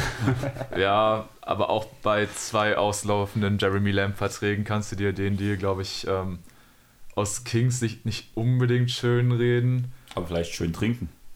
Oh, da brauchst du aber echt eine Menge Alkohol. Und die Ähm. Kings, wer ist, ist der Besitzer gleich nochmal? Kommt der nicht auch eher aus den serbischen Ländern oder sowas? Also ich glaube, da gibt es auf jeden Fall viel Wodka und Alkohol. Also die sind einiges gewohnt da. Äh, also die Divac war da doch mal auch mit involviert, aber Ja, der war GM. Der war GM, ja, genau. aber das Au- war das Auna war habe ich jetzt ehrlich gesagt absolut nee, keine Ahnung, bin, wer bin das ich ist. auch raus. Äh, ich weiß nur, Shaq hat keine Anteile mehr an den Kings, die hat er abgegeben und ich glaube, da ist er auch gut mit beraten gewesen. Nein, ähm, es ist halt wieder so ein Move. Klassisch Kings hört sich jetzt irgendwie so ein bisschen gemein an, aber es beschreibt es, denke ich, ganz gut. Und ich glaube, das ist auch so ein bisschen das Ding, oder ich glaube, man kann sich das irgendwie schlecht vorstellen, was so eine lange Playoff-Abstinenz mit so einem Team anstellt, dass du dir wirklich das denkst, so, oh, jetzt müssen wir das aber mal schaffen, dass du dann halt auch vielleicht wirklich so eine Einschätzung, sag ich dann mal, triffst und einfach das, ja, den besten Spieler momentan im Deal bekommst, eben mit Sabonis. Äh, da können sich die Kings aber jetzt noch so sehr damit äh, bürsten, dass sie jetzt einen zweimaligen All-Star ähm, verpflichtet haben zu einem okayen Vertrag, muss man ja wirklich sagen. Also es ist ja jetzt nicht so, dass Sabonis irgendwie an die 30 verdient oder so. Deshalb, äh, Also der Besitzer ist Vivek Ranadive. Der kommt aus Mu ist in Mumbai groß geworden, in Indien. Und ist der CEO von Tipico. okay, ja, dann wird es ihm nicht an Geld mangeln, aber ähm, Vielleicht hat er ja irgendwelche Wetten vorher platziert. Weil niemand hat damit gerechnet, dass Tyrese Halliburton. ja, also du wirst bestimmt in irgendwelchen Ländern darauf äh, wetten können. Ähm, ja, die Quote hätte ich dann auch angespielt. Ja, wahrscheinlich hat er einfach wirklich sein, Ja. sein eigenes System perfekt ausgenutzt. Ja, so wirkt es gerade. aber gut, äh, kann man dann auch drüber reden, ob das das wert ist, halt äh, die Franchise quasi mit dem vielversprechendsten Spieler, den du einfach hattest. Das ist ja echt so das Ding. Die Kings über die letzten Jahre halt auch, die konnten immer relativ hoch picken, haben da viele Picks auch echt in den Sand gesetzt, muss man sagen. Mit beispielsweise einem Marvin Bagley. Fox halt auch so ein Spieler für mich, den kann ich auch so ein bisschen schwierig einschätzen. Deswegen, ich hatte ja auch letzte Woche oder beim letzten Fragenpod bei euch die Frage gestellt, wie steht ihr so zu Fox? Weil ich weiß auch nicht so genau. Ich glaube, meine Antwort war sehr negativ im Vergleich Ja. zu Chris. Ja, genau. Also ich, und ich würde auch eher so in deine Richtung tendieren. Deswegen, also hätte ich jetzt auch gedacht, also du hast halt diese drei jungen Guards gehabt. Du hast ja mit Mitchell dann in diesen vergangenen Draft auch nochmal eingedraftet. Aber wirklich von all denen hätte ich auch echt am wenigsten gedacht, dass sie Halliburton abgeben, weil er jetzt wirklich mal ein Spieler war, der auch Bock hatte für die Kings zu spielen, was ja auch nicht so oft vorkommt. Aber halt dann auch dazu, er bringt den Wurf mit, er kann gut verteidigen, hat dafür auch eine äh, gute Länge und ist dann nicht so, sag ich mal, anders heißt wie jetzt Mitchell. Und ähm, Fox, wo du dir ja auch so denkst, okay, sollen die jetzt irgendwie zusammen nebeneinander spielen? Das ist ja auch vom Wurf her und so auch wieder so ein bisschen schwierig. Also, ja, aber wie gesagt, total überraschend, dass du halt dann jetzt auch mit Halliburton und Buddy Hield so gefühlt deine letzten beiden Shooter abgegeben hast und jetzt quasi nur noch ähm, einen Harrison Barnes im Roster hast, wo man vielleicht ja auch noch drüber reden kann, der ja auch eventuell noch ein Kandidat gewesen wäre für einen Deal. Ja, wie gesagt, also äh, das kam jetzt total überraschend. Es ist kein guter Deal äh, aus Sicht der Kings, muss man wirklich sagen, weil ja, du wirst jetzt vielleicht ins Play-In kommen, aber die Playoffs sehe ich genauso wie ihr, die wird man nicht erreichen, beziehungsweise klar, kann man sagen, in einem Spiel kann alles passieren, aber jetzt gehen wir mal auch vom Bestfall aus und sie erreichen die Playoffs und beenden diese Durststrecke. Ist es das wert gewesen, dass du halt dafür halt das wirklich interessanteste Asset, was du hattest, abgegeben hast? Weil wir müssen ja auch sagen, Halliburton war im zweiten Vertragsjahr. Der wäre noch zweieinhalb Jahre auf seinem Rookie-Contract gewesen und danach wäre er noch an, äh, Restricted Free Agent. Das heißt, du hättest da auch äh, mit allem mitgehen können. Und wie gesagt, so wie er sich entwickelt hätte, wäre wär ich auch bei allem mitgegangen. Also von daher, ja, echt kein guter Deal der Kings, muss ich sagen. Und ja, ähm, irgendwo muss man aber auch froh sein, dass es äh, nicht nur äh, das eigene Lieblingsteam vielleicht schlechte Deals macht, sondern auch noch andere Teams. Aber äh, ja, für mich, also man kann streiten, ob das der schlechteste Deal der äh, Deadline ist. Für mich ist das auf jeden Fall auch nochmal schlechter als ein gewisser Deal, den äh, die Mavericks gemacht haben. Ich mag diesen Spannungsbogen. Ja, aber ähm, Aber keine Spoiler bringen, ne? Nein, Nee, keine Spoiler. nee, nee. Nein, nein, nein. ähm, ja, ich, was soll man zu sagen?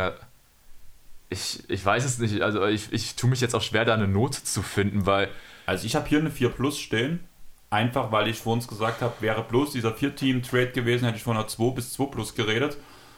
Dieser Deal alleine würde ich von einer 5 reden. Mhm. Und Tyrese Halliburton. Und, oh äh, und ja, deswegen durch diesen einen mit Don DiVincenzo rein und man hat sich ein paar Flügel geholt oder zumindest Spieler, die auf dem Flügel spielen können. Hm. Man hat so Ja. ein paar Schwierigkeiten adressiert, deswegen ist das für mich im Endeffekt doch eine 4 plus.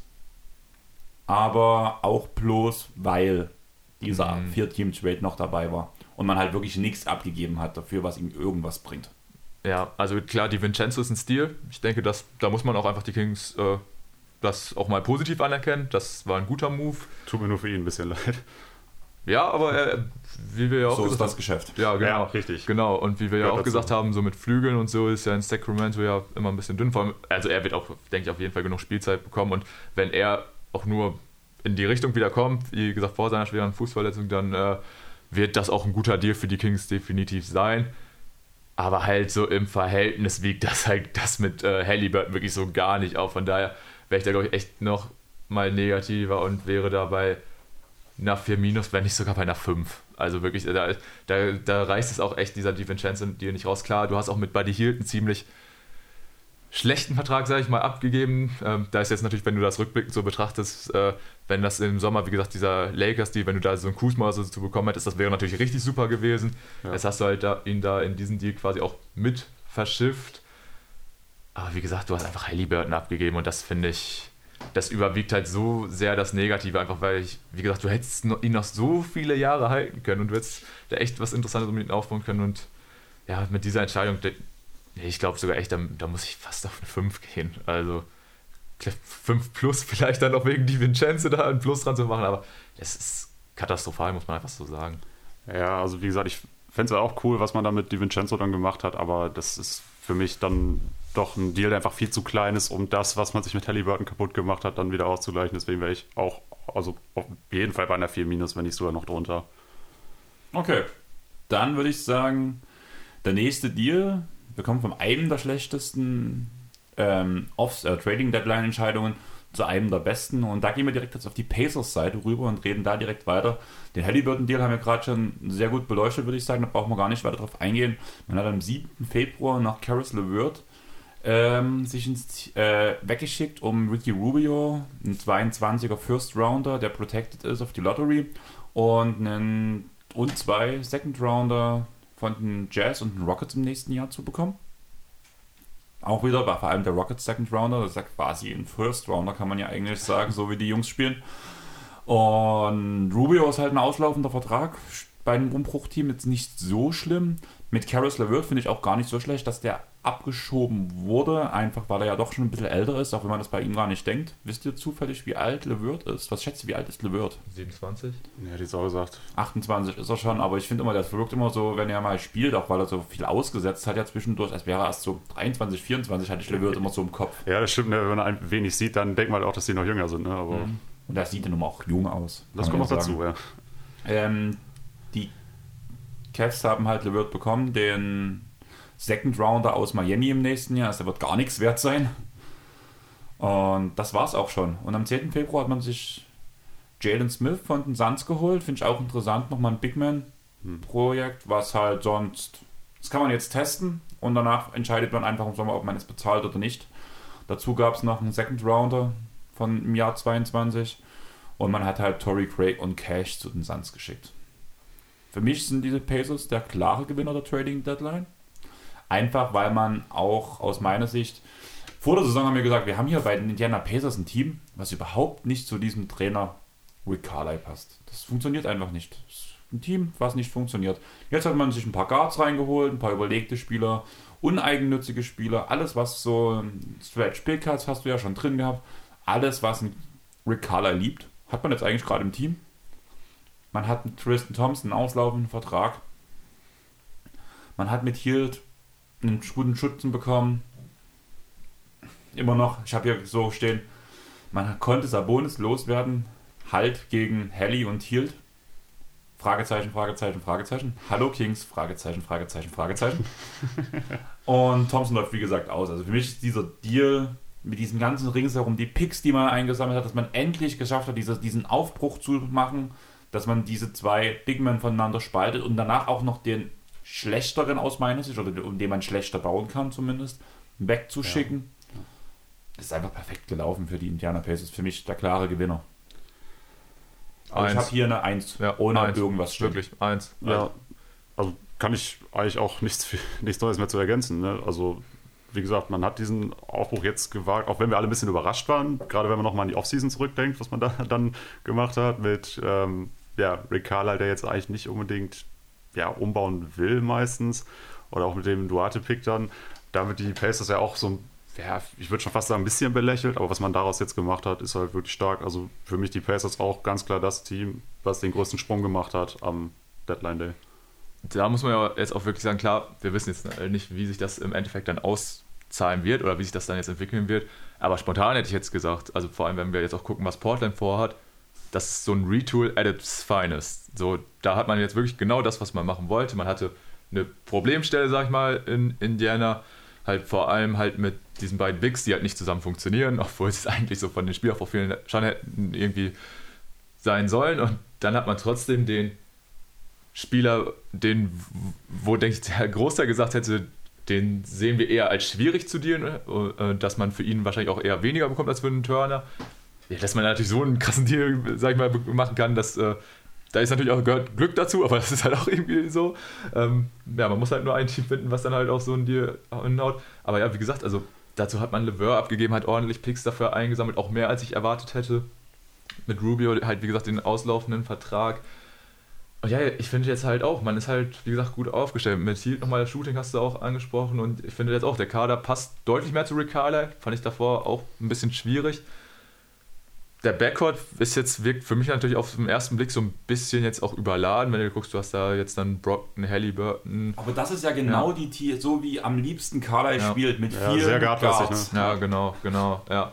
Und vor allem, wenn du da auch so, ich weiß gar nicht, wie es jetzt um die Gesundheit von McConnell steht, der war ja auch verletzt. Ich weiß nicht, ob er auf Season-Ending ist oder ob der vielleicht nochmal zurückkommt. Ich glaube, McConnell konnte zurückkommen. Hm. Ich weiß gerade nicht. Also, sein. wie gesagt, gibt es für mich äh, wenig Kritik zu äußern. Der Jalen Smith, die muss ich ehrlich sagen, also wird für die Pacers wahrscheinlich der Second Round am wichtigsten sein, weil ich kann mir nicht vorstellen, dass er unter Carla jetzt groß spielen wird. Klassiker. Und äh, ja, da muss man, da muss uns Jalen Smith vielleicht gucken, ob er noch irgendwie unterkommt. Ich glaube jetzt nicht, dass seine Zukunft da unbedingt in, in Indiana liegen wird, aber wie gesagt, halt allein schon wegen Halliburton und dazu noch, dass du Picks eingesammelt hast, dass du halt so Bonus abgegeben hast und mit Turner eigentlich den besser passenden Big noch behalten konntest. Für mich äh, gibt es da eigentlich nichts, was gegen einen einsprechen würde. Ja, da muss man den Kings wahrscheinlich schon danken, dass man durch sie wirklich so das nahezu perfekte Retooling machen konnte. Also ich denke, da können die Pacers auch durchaus mal einen Blumenstrauß nach Sacramento schicken, als Dank. Ähm, Valentinstag.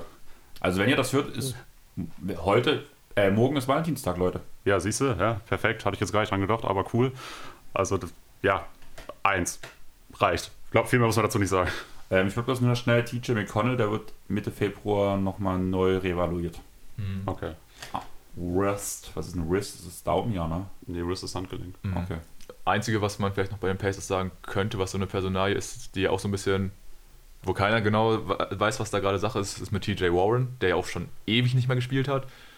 Ähm, wo man auch nicht genau weiß, wann er zurückkommt, aber ich denke, der wird jetzt auch in dieses Roster halt Der passen. ist im Health and Safety Protocol. Der ist schon, wäre schon wieder fit, aber ist Dürfte der schon wieder spielen, aber hat ja auch, oder stand ja auch schon mal seit Ewigkeit nicht mehr auf dem Platz. Von daher weiß man ja auch nicht, sag ich mal, in welchem Zustand er sein wird, aber auch er wird dem Team dann helfen. Von daher, ja, super interessant, was die Pacers da gemacht haben. Und wie gesagt, also ähm, so ein Retool ist wirklich einfach super gelungen. Und selten. Ja, und selten. Unselten, ja. Also, ja. Also ich würde ganz kurz, weil ihr es auch nicht kanntet, ähm, die Känguru-Chroniken zitieren. Und ich würde das jetzt einfach auf die Pacers, also bei den Känguru-Chroniken geht es um Kapitalismus. Und bei den Pacers kann man sagen, ein perfekter Retool ist selten, deswegen wird er auch so selten gemacht. Und genauso ist es mit dem Kapitalismus.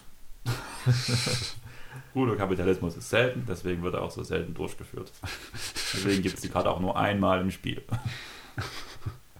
Jo, wir haben jetzt zurück wieder in der NBA. Ähm, nächstes Team wären bei mir auf, der, auf dem Zettel die Cavs. Die haben halt nur diesen einen Deal gemacht um The Word. Ist ein klarer Win-Now-Move. Ich verstehe, warum er gemacht wird. Wobei ich denke, dass es vielleicht auch einige Spieler geben würde, die vielleicht besser gepasst hätten. Zum Beispiel, also nur mal so, ich weiß, mich würde eure Meinung interessieren. Gerade mit, dem, mit der Altersstruktur. Ein Luke Kennard bekommt jetzt eine kleinere Rolle, ist einer der besten Dreipunktwerfer der Liga gerade momentan mit 42 Prozent, ist in dem Alter eines Darius Garland, ich glaube bloß zwei Jahre älter. Achso, ja, gut. Vertrag ist ungefähr gleich, ein bisschen günstiger als LeVert. Klar, geben die Clippers ihn ab, ist halt die Frage, aber so vom Prinzip her. Hm, Wäre ich trotzdem bei Lever, weil er auch noch ein bisschen, sag ich mal, einen Ballvertrag übernehmen kann, was ich, Kinar, glaube ich, klar, der hat auch ein paar Mal im Pick and Roll mit Hartenstein so gelaufen, das, also das kann er auch. Ich meine, defensiv ist er auch bei beiden so, hm, eher schlecht als recht, aber da würde ich zumindest bei den Lever auch zumindest das Potenzial nochmal attestieren, da ist halt ein Kinar so ein bisschen, Ja, aber Kenar ist halt erst 23. ja, aber Ja, ich, ich finde halt, was auch so ein bisschen dazukommt, ist, dass du diesen Playmaking-Faktor jetzt eigentlich gar nicht mehr unbedingt brauchst, weil ein Rondo, wie ich finde, sich auch deutlich besser schlägt, als man jetzt hätte erwarten können. Also, Und man einen Terry Halliburton bek bekommen. Ah ne, wir sind ja, wir sind ja schon bei den Cavs. wir sind Ja. woanders, ja. Ja, also jetzt, wo du es so sagst, ja, wäre auch in die Rolle, die dann da frei wäre, da denke ich, wäre Kennard doch tatsächlich sogar besser gewesen. Eben vor allem auch wegen der Altersstruktur. Hatte ich jetzt so auch gar nicht mal verstehen, dass er erst so jung ist. Das, da ist halt auch schon ewig in der Liga, ist glaube mit 18 in der Liga gekommen, Kennard. Ja, gut. Ja, das war so eine kleine Frage. Also allgemein zu den Cavs braucht man, glaube ich, nicht so viel sagen. Wie gesagt, Effizienz ist schwierig. Rubio ist jetzt halt weg. War schon eine Verstärkung. Hätte man vielleicht anders machen können, wenn er sich nicht verletzt hätte, ob man ihn behalten hätte. Keine Ahnung. Ich habe ihn jetzt wo Minus stehen, weil die Cavs haben als Ziel jetzt zu gewinnen. Hätte vor der Saison auch niemand gedacht. Ja. Wobei ich sagen muss, das werde ich wieder immer noch hoch angreifen, das werde ich auch Chris über Jahre vorhalten, dass ich die Cavs im Play-In-Bereich zumindest gesehen hatte, während sowohl Jonathan als auch Chris gesagt haben, letzter, vorletzter im Osten geht klar. Ich weiß gar nicht mehr, was wir damals gesagt hatten in unserer Preview, ich glaube 13 oder so. Aber da war ich auch sehr positiv auf die Cavs gestimmt, muss ich sagen. Das Der war halt eher langfristig gesehen. Ja, aber ich äh, fand die Cavs eigentlich auch, weil da schon Spieler halt da waren, wo ich gesagt habe, das ist schon besser als ein paar Teams im Osten. Also ich, ich habe auch so Play-in-Upside, habe ich den, meine ich, auch attestiert. Aber gut, das war dann auch so ein bisschen so das Ding, so dieser Bereich. Aber dass zum Beispiel halt Mobley wirklich so gut sein wird, äh, dass dieses äh, ja, drei Tower-Line-Up so gut funktionieren wird, ich glaube, das konnte keiner wirklich absehen. Ähm, und wie gesagt, dass es so gut ist und dass die Cavs halt jetzt so einen Now-Move machen, kann man halt auch wirklich verstehen. Auch wenn es natürlich in den Playoffs für sie schwer wird, aber da sammeln halt deine jungen Spieler so früh jetzt schon Erfahrung und so. Und von daher finde ich, ist das auch in Ordnung. Und auch wenn du dir den Preis anguckst, klar, so die, vielleicht ein bisschen viel Picks, vielleicht hätte es da ein, einer weniger auch getan, und so, aber ich finde das halt auch grundsolide und halt auch messen halt an der Situation, dass halt ein Rubio raus ist, dass ein Sexton raus ist, kann ich es auf jeden Fall absolut nachvollziehen. Von daher, ja, weiß ich nicht, so eine 3 plus, 2 minus. Ich habe 2 minus da. 2 minus, ja, ja würde ich auch sagen. Ähm, dann würde ich jetzt sagen, gehen wir direkt zu den Suns weiter, weil wir haben ja gerade über Jalen Smith geredet. Deswegen würde ich sagen, können wir kurz über Craig reden, weil wie er sich bei den Suns steckt als Rückkehrer. Danach hat man Aaron Holiday von den Wizards getauscht gegen Cash. Von daher, es ist nicht viel gewesen. Man hat einen wichtigen Flügelspieler zurückgeholt. Aaron Holiday hat jetzt nicht so eine gute Saison gespielt. Bei Indiana habe ich aber gesehen, was er kann, wo er noch bei denen war. Hm. Und da fand ich ihn eigentlich schon sehr gut. Und gerade so, er muss halt besser als Alfred Payton sein um eine Rolle zu bekommen. Und von daher, das sehe ich schon so ein bisschen kommen, zumindest auf einer Stufe. Klar, man hat noch ein Campaign, aber auch das läuft diese Saison nicht so gut. Von daher würde ich sagen, passt das eigentlich ganz gut dort rein, kann er noch mal eine Chance bekommen und gerade vielleicht auch von dem Chris Paul ein bisschen was lernen. Ja, vor allem kommt bei ihm auch dazu, also man spricht ja oft von Rückkehrern, wenn man ein zweites Mal für dasselbe Franchise spielt, aber das ist bei ihm jetzt auch wirklich erst ein Jahr her. Ist jetzt nicht so, als wäre das vor zehn Jahren oder so gewesen. Also er kennt das Team ja auch, sollte da wenig Schwierigkeiten haben, sich da reinzufinden. Und ich denke, ein Upgrade kann er auch sein für das Team, auch wenn es natürlich ein kleines Upgrade ist, ja. Aber ja, kannst du gerne mitnehmen aus Sandsicht. Also ja, hätte ich genauso gemacht. Ja, fasst es, fasst es, denke ich, auch ganz gut zusammen. So die Moves, die getätigt worden sind, waren, denke ich, solide. Hätte vielleicht besser sein können. Wie gesagt, so ein Fat Young hätte das Team auf jeden Fall nochmal deutlich verbessert. Äh, aber jetzt auch so ein Craig hilft dir weiter. Und dann halt, dass du dir nochmal so einen Backup-Playmaker holst, inwieweit Holiday da weiterhelfen wird, muss man schauen. Aber ja, ich, ich fand, was man halt bei Phoenix auch sagen muss, ist, ist schon schwierig, das Team überhaupt noch zu verbessern. Also genau, das, deswegen habe ich hier ja. zwei stehen, weil man hat einen kleinen Schritt nach vorn mhm. gemacht mhm. und eigentlich war es der richtige Weg, die Füße stillzuhalten. Ja. Obwohl das der vorgeschriebene wichtige Weg war, hat man trotzdem noch mal eine kleine Verbesserung eingebaut. Deswegen habe ich die zwei hier stehen und mhm. eigentlich will ich dazu gar nicht mehr so viel sagen. Ich weiß nicht, ob ihr noch was habt, aber. Nee, können wir von mir aus gerne so absegnen. Ja, es ist halt wie so wie jetzt fast schon die ganze Regular Season bei den Suns, die machen halt einfach gute Arbeit und deshalb ja. ja. redest du da jetzt im Moment noch nicht so viel drüber, weil das wirst du halt besonders dann in den Playoffs und wie, auch natürlich, wie sie sich darschlagen, dann wird, wird da, denke ich, auf jeden Fall auch nochmal mehr Fokus drauf gelegt und deutlich mehr drüber geredet. Von daher ja, zwei passt es, denke ich, auch echt gut zusammen. Also ich würde sagen, die Spannungskurve steigt langsam. Wir haben gerade schon über die Wizards geredet, deswegen würde ich sagen, gehen wir jetzt direkt zu den Wizards weiter. Die haben zum Beispiel Montrezl Harrell gegen Ish Smith und Vernon Carey getauscht. Was sagt ihr dazu? Ja, aus Hornets-Sicht wolltest du irgendwo einen weiteren Big Man haben, um nicht nur von Plumlee abhängig zu sein. Ja, du hast ja jetzt noch einen Spieler bekommen, der ja gerade zu Beginn der Saison ja auf einem sehr guten Weg war, hat dann auch ein bisschen abgebaut. Aber ich finde, er ist jetzt nicht so der Big Man, den du eigentlich haben wolltest. Also da hätte ich mir eigentlich noch einen etwas anderen Spielertypen gewünscht. Auch gerne einen, der vielleicht selber werfen kann. Da gab es ja auch mal diese Miles Turner-Gerüchte lange Zeit. Der wäre natürlich ein sehr guter Fit gewesen. Ja, du hast trotzdem irgendwo deine Bedarfsstelle dann bearbeitet, hast dir da wen reingeholt. Aber ja, ist halt jetzt, wie ich finde, nicht so das ganz große Upgrade. Also ein bisschen schon, klar, weil du da jetzt einfach eben fehlenden Spot gefüllt hast. Aber wie gesagt, halt nicht so der, der Spielertyp, den ich da gerne gesehen hätte. Ich finde es halt eine interessante Verpflichtung. Gerade so ein Harrell kann ich mir sehr gut neben einem Lamello Ball vorstellen. Also fliegen kann er ja. Ja, gut. Und das passt schon ganz gut nebeneinander. Allerdings, ja, der Kader verstärkt sich, aber da wären wir wieder bei dem Punkt, den wir ganz am Anfang hatten der Kader verstärkt sich, zwar wie Nikhil Alexander Walker zum Beispiel auch Utah Jazz verstärkt, aber an einem Punkt wo man eigentlich schon gut ist und diese Defizite, die man hat, wie zum Beispiel einen, einen guten Rim Protector zu haben, erfüllt man halt auch nicht mit dem Harrell. Harrell strengt sich halt zwar vielleicht mehr an als ein Plumlee, das gebe ich ihm auf jeden Fall den Punkt. Ja. Und ich denke auch, dass er es ein bisschen besser macht, aber er ist alles andere als ein Gamechanger. Und ja, ich habe hier eine 3 Plus stehen. Ist jetzt nicht schlimm, dass man ihn hat. Man hat nichts Wichtiges abgegeben, auch wenn ich Smith momentan eigentlich ganz gut gespielt hat. Aber ja. Ja, ich wäre vielleicht ein bisschen negativ, aber jetzt auch nicht extrem.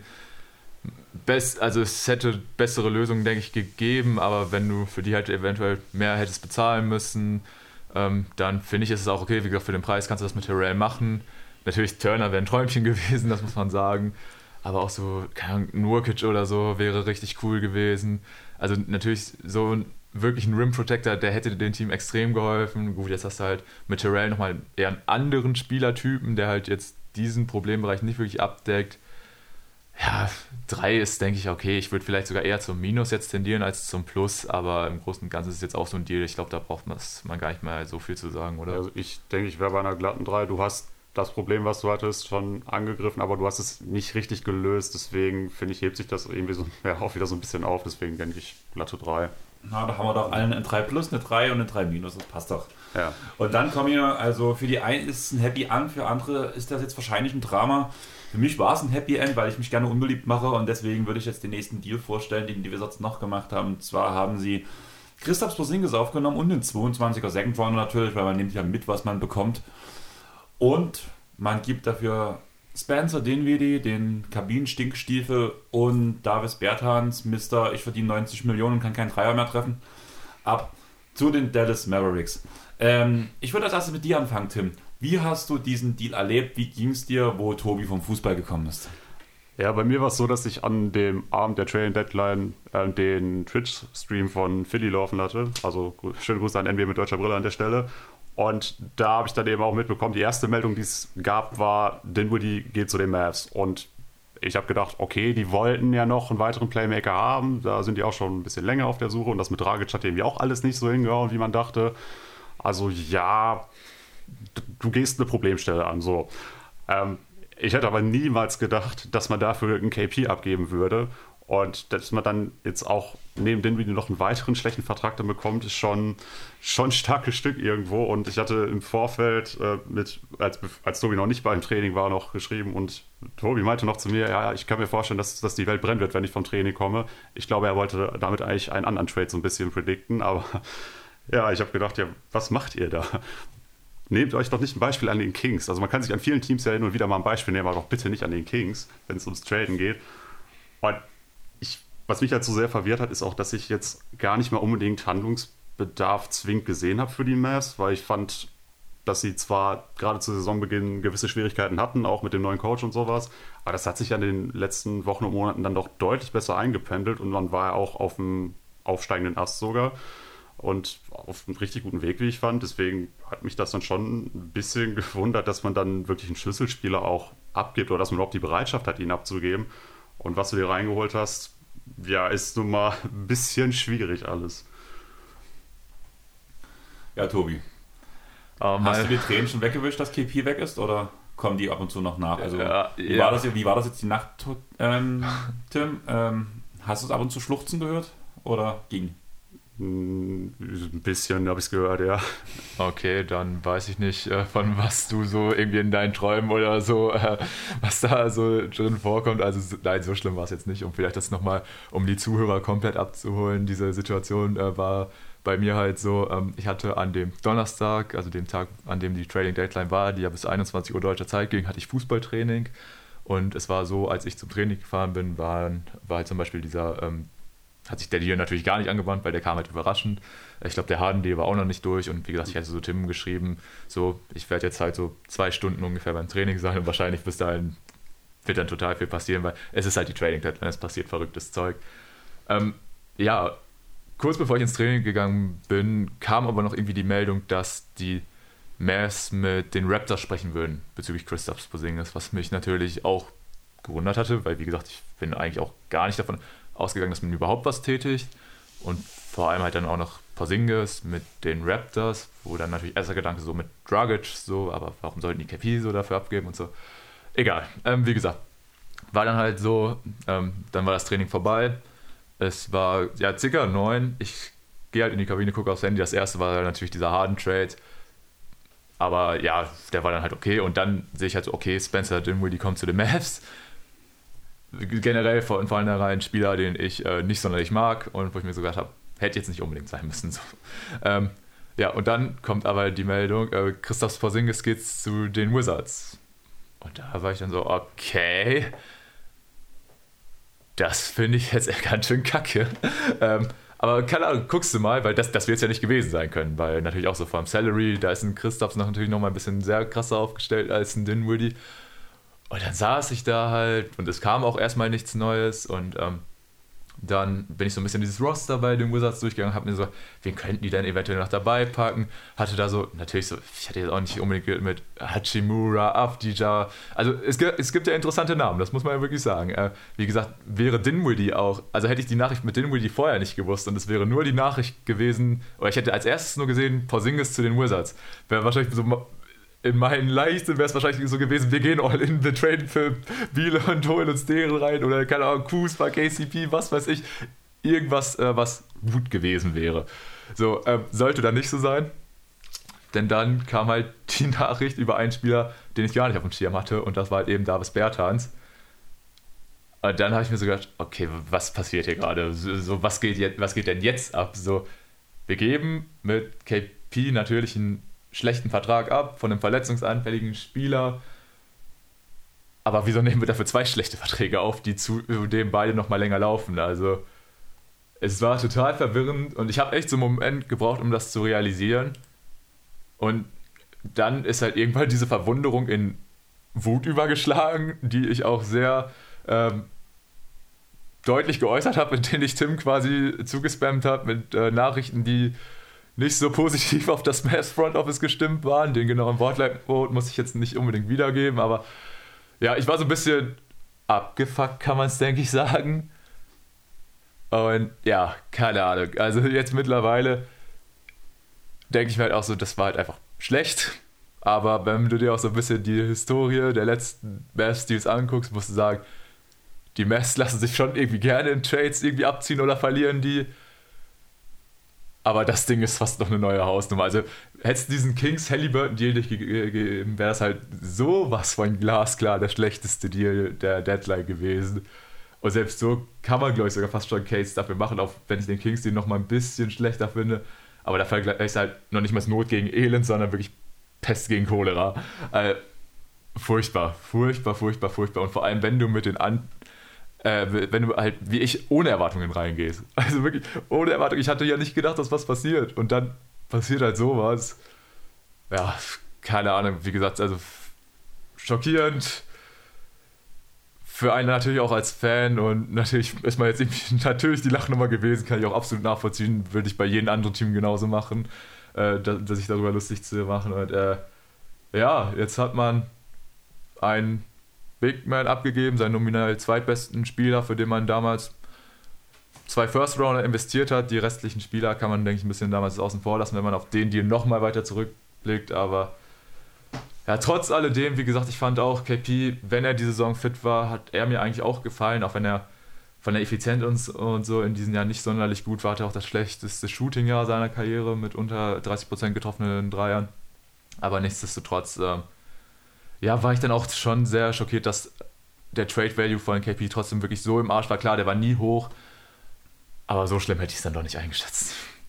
Ich habe ja bloß alles aufgeschrieben. Das Einzige, was man halt wirklich positiv sehen kann, man tut einen schwer tradebaren Vertrag gegen zwei kleinere umwandeln. Deswegen ist wahrscheinlich auch der Second Rounder mitgeflossen, kann man sagen. Aber sonst, wie klein wollen sie spielen? Du hast mir heute erzählt, Moses Brown wurde direkt gewaved. Ist super, wenn man, wenn man einen Big Man abgibt, dass man direkt einen waved. Und egal, ob das jetzt vielleicht ein bisschen unfair ist, aber diesen Move zähle ich definitiv mit zur Trading Deadline, muss ich sagen. Was mir dort eine klare 4. ähm, Fände ich sogar besser noch relativ positiv, ähm, um die Moses Brown-Thematik nochmal kurz anzusprechen. So klar, ähm, dass man jetzt quasi dann noch einen zweiten Big Man abgibt, ist natürlich irgendwo ähm, auch ein bisschen blöd, vor allem wenn ich an die Ausgangssituation am Anfang der Saison zurückdenke. Da hatten die Mavs gefühlt viel zu viele Big Men. Da hatte man noch so Leute wie Willie Colley Stein und so dabei. Ähm, und jetzt mittlerweile hat man an spielbaren Leuten, also da klammer ich dann vielleicht einen Boba ein bisschen zu aus, hast du halt Maxi vor allem, auf den jetzt äh, ganz viel Belastung äh, kommen wird und deutlich mehr Minuten, was ja anhand seiner ja, immer mal wieder auftretenden kleineren Verletzungen äh, finde ich das auch schon schwierig. Dazu hast du einen Dwight Powell, bei dem man auch Bauchschmerzen hat, vor allem wenn es in Richtung Playoffs geht. Und halt ein McKees Chris, der so ein bisschen die Entdeckung war, muss man sagen. Durch diese ganzen Covid-Verträge hat man sich ja ihn reingeholt. Er hat seine Rolle gut gemacht, das muss man wirklich sagen. Aber natürlich, ähm, jetzt so vom reinen Ding kannst du das natürlich absolut gar nicht vergleichen. Wie gesagt, du hattest mit KP natürlich ähm, einen Spieler, der teilweise ein bisschen lahm, sag ich mal, war auf dem Bein, aber das ist ja bei, bei einem äh, 7.3 Menschen äh, nicht verwunderlich. Aber vor allem halt er zusammen mit Maxi, diese Lineups haben mir richtig gut gefallen. Das ist man ja auch in den Playoffs dann häufig gefahren. Und da, wie gesagt, dass du ihn halt jetzt abgibst und ja, quasi sehr small gehst, das äh, wundert mich natürlich auch. Wird zur Konsequenz haben, dass ein Dorian Finney-Smith viel Zeit auf der 4 verbringen muss, obwohl er dafür auch, finde ich, ein bisschen klein ist. Und dass natürlich halt, wie gesagt, Maxi extrem viele Minuten geben muss. Und da bin ich halt auch echt ein bisschen skeptisch, ob das überhaupt aufgrund seines Fitnesszustands möglich sein wird. Von daher, ja, also vier, muss ich ehrlich sagen, Andreas, hätte ich nicht gedacht, dass du noch äh, so gutmütig zu den Mavs bist. Ja, wie gesagt, du musst halt sehen, dass, klar, sie haben keinen einzigen positiven Deal gemacht, was ich ja zum Beispiel bei den Teams vorgesehen habe. Allerdings hat man halt einfach jetzt zwei tradebare Verträge. Man hat über Jahre versucht, Christoph Porzingis zu traden, muss man ganz ehrlich sagen. Und man hat zumindest, an, man hat ihn offiziell angeboten, auch wenn das niemand so wirklich zugeben konnte. Man hat es ja gemerkt. Und man hat es einfach nicht geschafft, ihn zu dealen. Einen Spencer Dinwiddie kannst du leichter loswerden, auch wenn er nicht so gut spielt mit dem Vertrag. Dasselbe gilt für einen Davis Bertans, auch wenn das schwieriger ist. Aber im Großen und Ganzen frage ich mich halt, selbst wenn du die weiter verdienst was mit dem Cap passiert. Lukas seine Extension tickt bald. Mhm. Und dann ist halt schwierig, ob du dann überhaupt noch einen neuen Star so wirklich daneben kriegst, wenn er sein volles Gehalt bekommt. Äh, Frage, weil du ja gesagt hast, du würdest das bei Moses Brown mit der äh, Entlassung mit reinzählen. Äh, kurz darauf haben die Mavericks ja auch ähm, Dorian Finney-Smith verlängert, was ja auch so ein bisschen das Ding war, ob man halt ihn bezahlen möchte. Ich finde, ihn hat man jetzt zu einem guten Value-Deal behalten. Ich glaube, die sind jetzt ungefähr 55 Millionen über vier Jahre. Mhm. Muss man sagen, ist für einen Spielertypen wie Dorian Finney-Smith, den jedes Team gebrauchen kann, ist gut. Ähm, natürlich nichtsdestotrotz ist das so ein bisschen, ja, das wertet es natürlich nicht auf, oder zumindest ein bisschen, aber minimal im Vergleich. Das war ja auch, wie gesagt, so ein bisschen das Ding, ähm, die Personalien Jalen Brunson und Dorian Finney-Smith, die beide auslaufende Verträge haben, dass du halt irgendwie für sie äh, Cap freimachen musst, beziehungsweise du weißt halt nicht, was du ihnen bezahlen musst. Weil es halt beides interessante Spieler sind. Jalen Brunson spielt super, seitdem er in die Starting Five beordert worden ist. Und ja, deswegen hatte ich vielleicht so ein bisschen auch die Befürchtung, dass da so ein Deal zustande kommt, dass man sagt, hm, wir können die nicht halten und vielleicht können wir die aber noch irgendwie für was Interessantes loswerden, weil ja, ein Team, was vielleicht Cap hat, für die könnte das interessant werden, war dann, ja, wie gesagt, hätte ich nicht damit gerechnet, dass da dann noch irgendwie KP irgendwie mit äh, reingeht, weil klar, man hat versucht, ihn anzubieten, weil das war ja auch klar, also jetzt auch wenn du es rückblickend betrachtest, du hattest jetzt drei Jahre Christoph Porzingis, davon hat er Hälfte ist ein bisschen übertrieben, aber ich habe es noch, mir nochmal aufgeschrieben. Er hat 134 Spiele in der Regular Season gemacht, 10 in den Playoffs. Also, ich weiß nicht, ob du dich da ja auch noch zurück daran erinnerst. Es war ja auch so in der ersten Serie gegen die Clippers, dass er da sich ja auch zwischenzeitlich verletzt hat, obwohl er da gut gespielt hat. Der, und dann das Jahr darauf war es ja so, das kann ich dann auch verstehen, da wurde er ja teilweise von Carla einfach degradiert, weil man ihn einfach nicht benutzt hat. Er stand quasi in der Ecke und war ein 7.3 Shooting Guard, was ja auch, ja, also wie gesagt, mir kam es auch jetzt, wenn ich es so rückblickend betrachte, mir kam es irgendwie so vor, natürlich auch, dass er natürlich ausgerechnet nach Dallas gekommen ist und ja auch so ein bisschen davor, so das Ding mit der neue Dirk, einfach weil er groß ist und werfen kann und so, was natürlich auch eine viel zu hohe Anforderung ist. Und dann hat man ja auch noch für ihn getradet, als er verletzt, äh, als er sich äh, das Kreuzband gerissen hatte, was ja auch besonders für so einen großen Spieler so eine schwerwiegende Verletzung ist. Ne? Und ja, es war irgendwo ein gewisser Gamble, den man eingegangen ist. Natürlich auch, dass man ihm dann den Max-Vertrag gegeben hat, was man machen musste, was man nicht unbedingt hätte machen müssen, was man auch kritisch sehen kann, dass man das alles voll garantiert hat. Da wäre natürlich so ähnlich wie es damals bei einem Embiid oder so war, dass man da gewisse Klauseln und so macht, dass man vielleicht wirklich nicht diesen komplett fetten Vertrag hat. Dann wäre es auch definitiv einfacher gewesen, ihn zu dealen. Ja, man ist halt den Gamble eingegangen, das hat nicht funktioniert, muss man jetzt auch wirklich sagen. Aber nichtsdestotrotz denke ich, ähm, hätte es bessere Möglichkeiten, das Ganze zu. Äh, es, es, hätte bessere Möglichkeiten gegeben, das Ganze zu beenden, als jetzt eben das. Weil ich, ich, sehe den Punkt, das ist auch mit das Einzige, was ich sagen kann, es ist einfacher, diese Verträge von Bertans und Dinwiddie nochmal dann einzeln loszuwerden. Aber ich bin ehrlich, das kann ja nicht das Ziel sein. Und heißt, wenn, müsstest du. Bei Dinwiddie kannst du vielleicht drüber streiten, aber auf jeden Fall bei Bertans musst du ja auch was drauflegen. Also so oder so gibst du was dazu. Und dann, ob das jetzt dann zweimal, sag ich mal, ein bisschen ist oder jetzt einmal was Großes halt wie bei KP, wertet es halt für mich ehrlich gesagt nicht auf. Also von daher, klar, Dinwiddie deckt irgendwo dieses Ding mit einem weiteren Ballhänder, was man ja immer gesagt hat, dass das so ein bisschen das Problem ist im Mavs-Kader.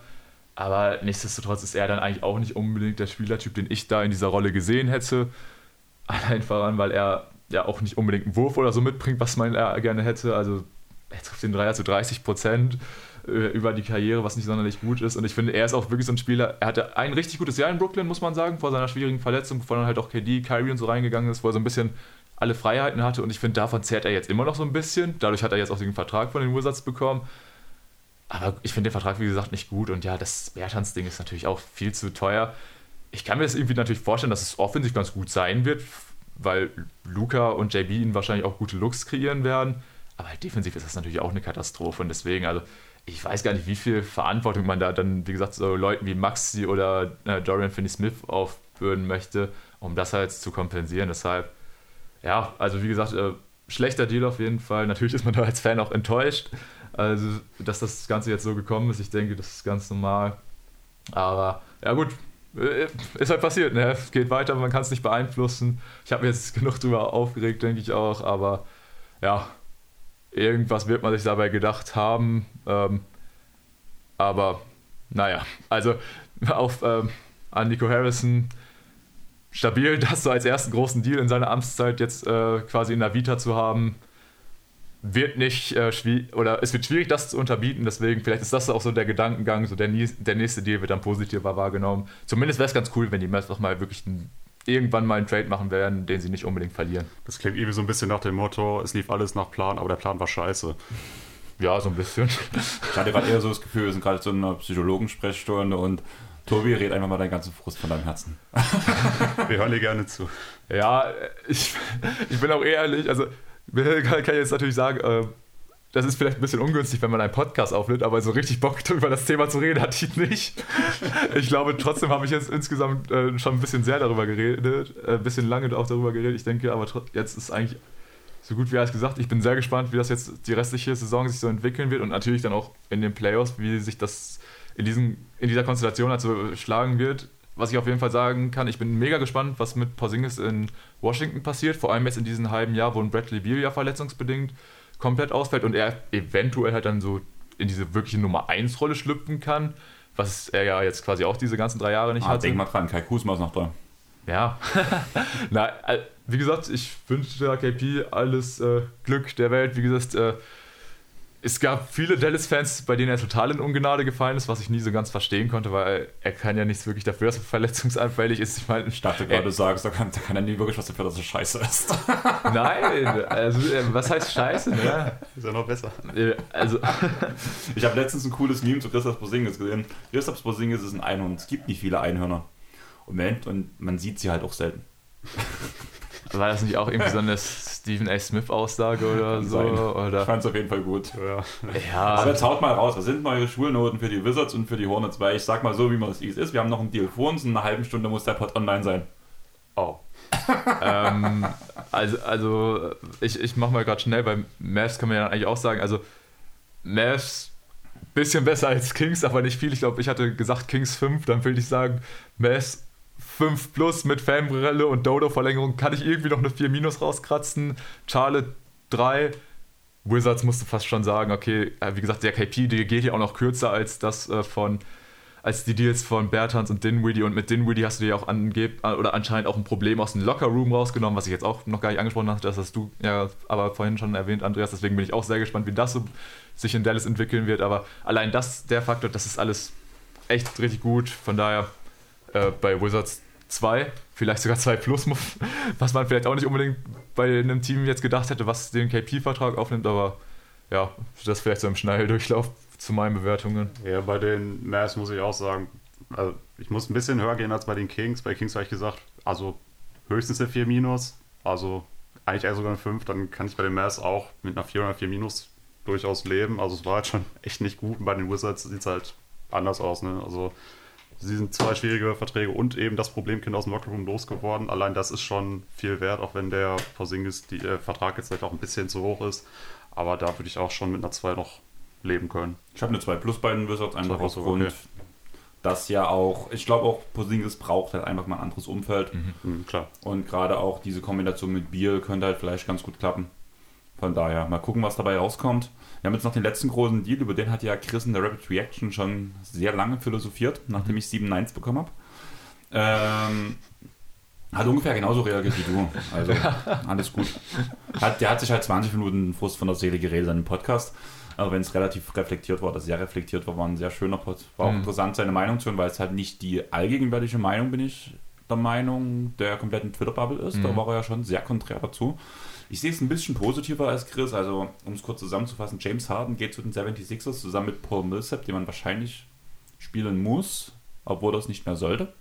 Und dafür gehen zu den Nets Ben Simmons, Seth Curry, Andrew Drummond und zwei First-Round-Picks. Aus dem Jahr 22 und 27. 27 kann richtig wehtun, weil da auch keiner weiß, was Joel Embiid in der Zeit dann so macht. Mhm. Und James Harden wird auf jeden Fall nicht mehr fit sein. James Harden ist dann 37, muss man auch sagen. Ja. Also Danach Ben Simmons, mal gucken, hat mit KD ja schon geredet, muss ja relativ positiv gewesen sein, dass er bald zurückkommt und dass ihm das gut tut. Ich will gar nicht auf diese psychische Komponente eingehen, einfach weil wir es nicht wissen. Manchmal kann ein Umfeldwechsel wirklich viel bewirken, deswegen will ich da gar nicht so sehr reden. Es ist aber halt schon einen teuren Preis, wenn man den besten Backup-Sender der Liga wahrscheinlich, einen Andrew Drummond abgibt, der wirklich eine bombastische Saison spielt. Und dazu noch Seth Curry, den besten Schützen noch mit abgibst und halt Pat Paul Millsap dafür noch aufnehmen muss, was ja irgendwo ein Minusvertrag ist, weil er ja eigentlich weg wollte. Hm.